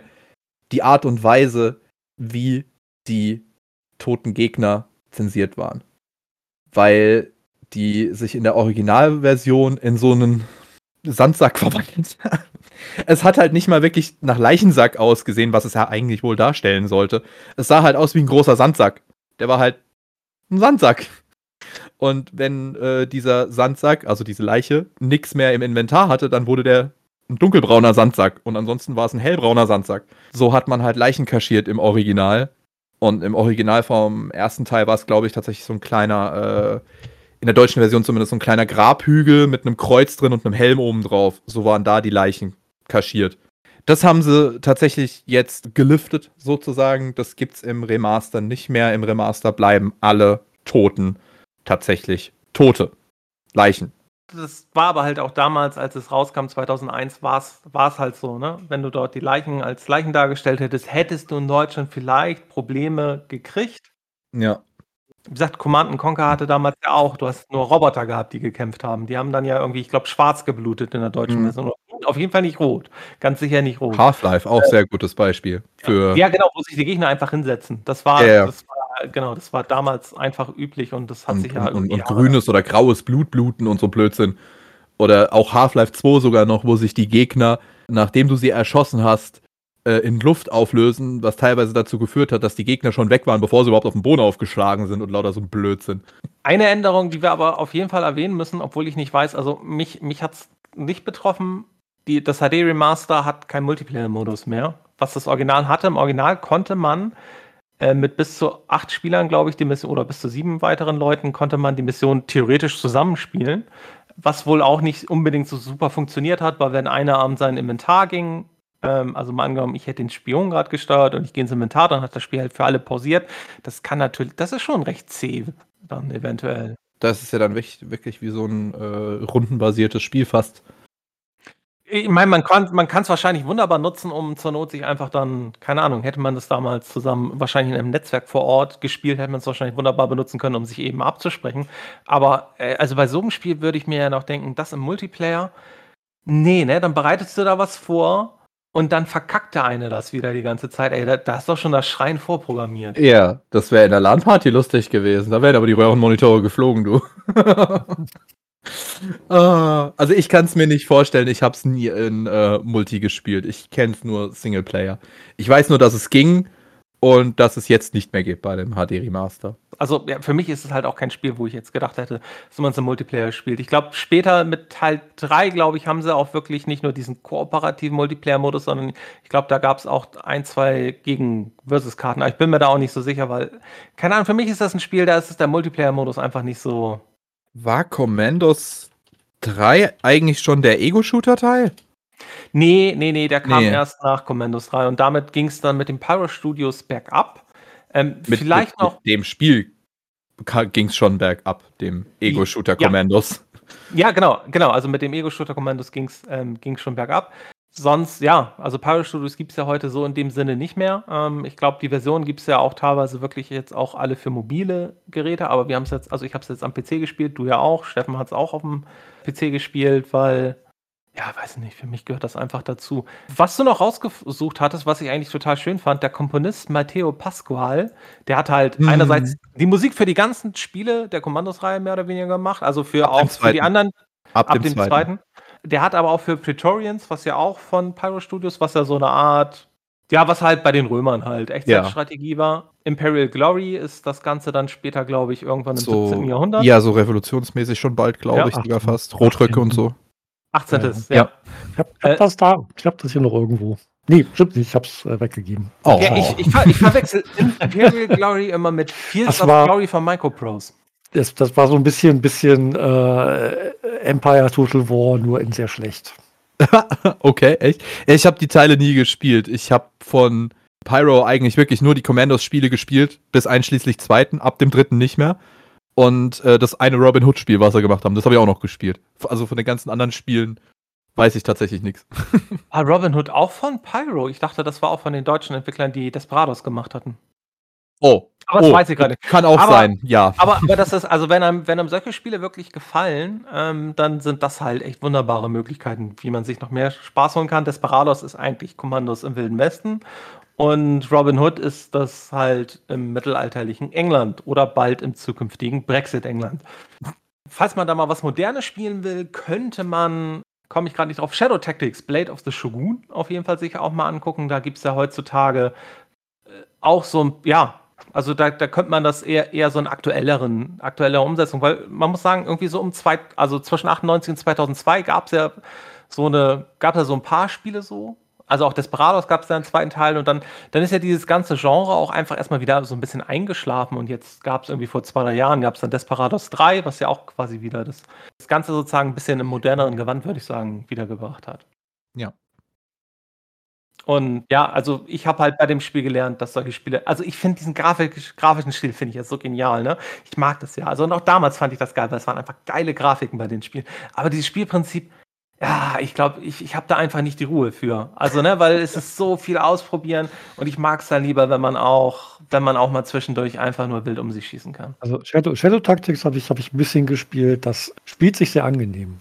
Aber ja, es ist auch, auch sehr viel Versuch und Irrtum und aber es ist äh, auf jeden Fall mit den, mit den Komfortfunktionen, die, die ich mir bei dem äh, Commandos 2 Remaster gewünscht hätte ich bin halt auch ein sehr großer Fan tatsächlich von dieser Trial and Error Spielart. Wobei ich aber auch tatsächlich dazu sagen muss, nicht bei jedem Spiel. Es kommt immer darauf an, wenn mich die Thematik prinzipiell interessiert von dem Spiel, dann ja, wenn nicht, dann versuche ich damit zu leben und dann gucken wir mal, ob es klappt oder nicht.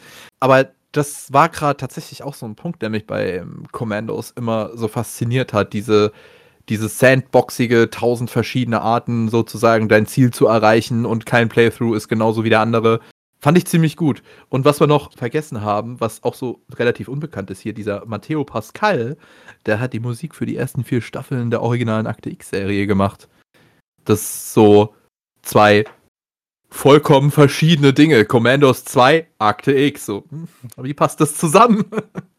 Aber gut. Ich glaube, wir kommen jetzt langsam zum Ende. Mhm. Und vorher habe ich noch eine Frage. Vorhin habe ich euch nach eurer Lieblingsklasse gefragt. Was ich eben vergessen habe.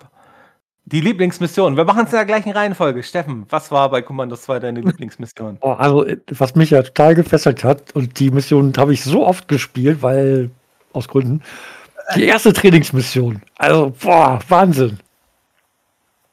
So. Okay, Stormy, dein, deine Lieblingsmission. Eigentlich fast alle. Ich, es wäre leichter dir zu sagen, welche Mission ich nicht mag. okay, dann sagst du, welche Mission du nicht mochtest. Äh, die letzten zwei. Schloss Kolditz und Brennt Paris. Die mag ich nicht so sehr. Alle anderen sind eigentlich ziemlich geil. Okay, also von den Missionen, die ich gespielt habe, Trainingsmission 2, nachdem ich sie geschafft hatte. Total toll. Danach ist das Spiel einfach nichts mehr für mich gewesen. Naja, nee, ich war echt froh, als ich die geschafft hatte. Tatsächlich, ich habe mir ein paar Videos angeguckt und mit am spannendsten fand ich eigentlich Schloss Kolditz. Mhm. Ja, ich weiß nicht, weil äh, irgendwie so eine Mission in so einem deutschen Schloss, das ist irgendwie, wo du Nazis tötest. Einfach genial. Die Musik, äh, die Musik, die äh, Mission ist aber halt auch brutal. Du hattest jetzt schon so ein Problem damit, entdeckt zu werden. In den meisten Missionen ist das kein Thema, wenn du entdeckt wirst. Dann lädst du neu und gut ist. Oder du, du gehst halt mit dem, dass du gerade entdeckt wurdest. In der Mission darfst du nicht entdeckt werden, bis du den Dieb befreit hast, weil er sonst tot ist. Also, es ist ein absolutes No-Alarm-Gameplay, bis der Dieb befreit ist. Also das ist dann vielleicht nicht mehr ganz so deine Lieblingsmission.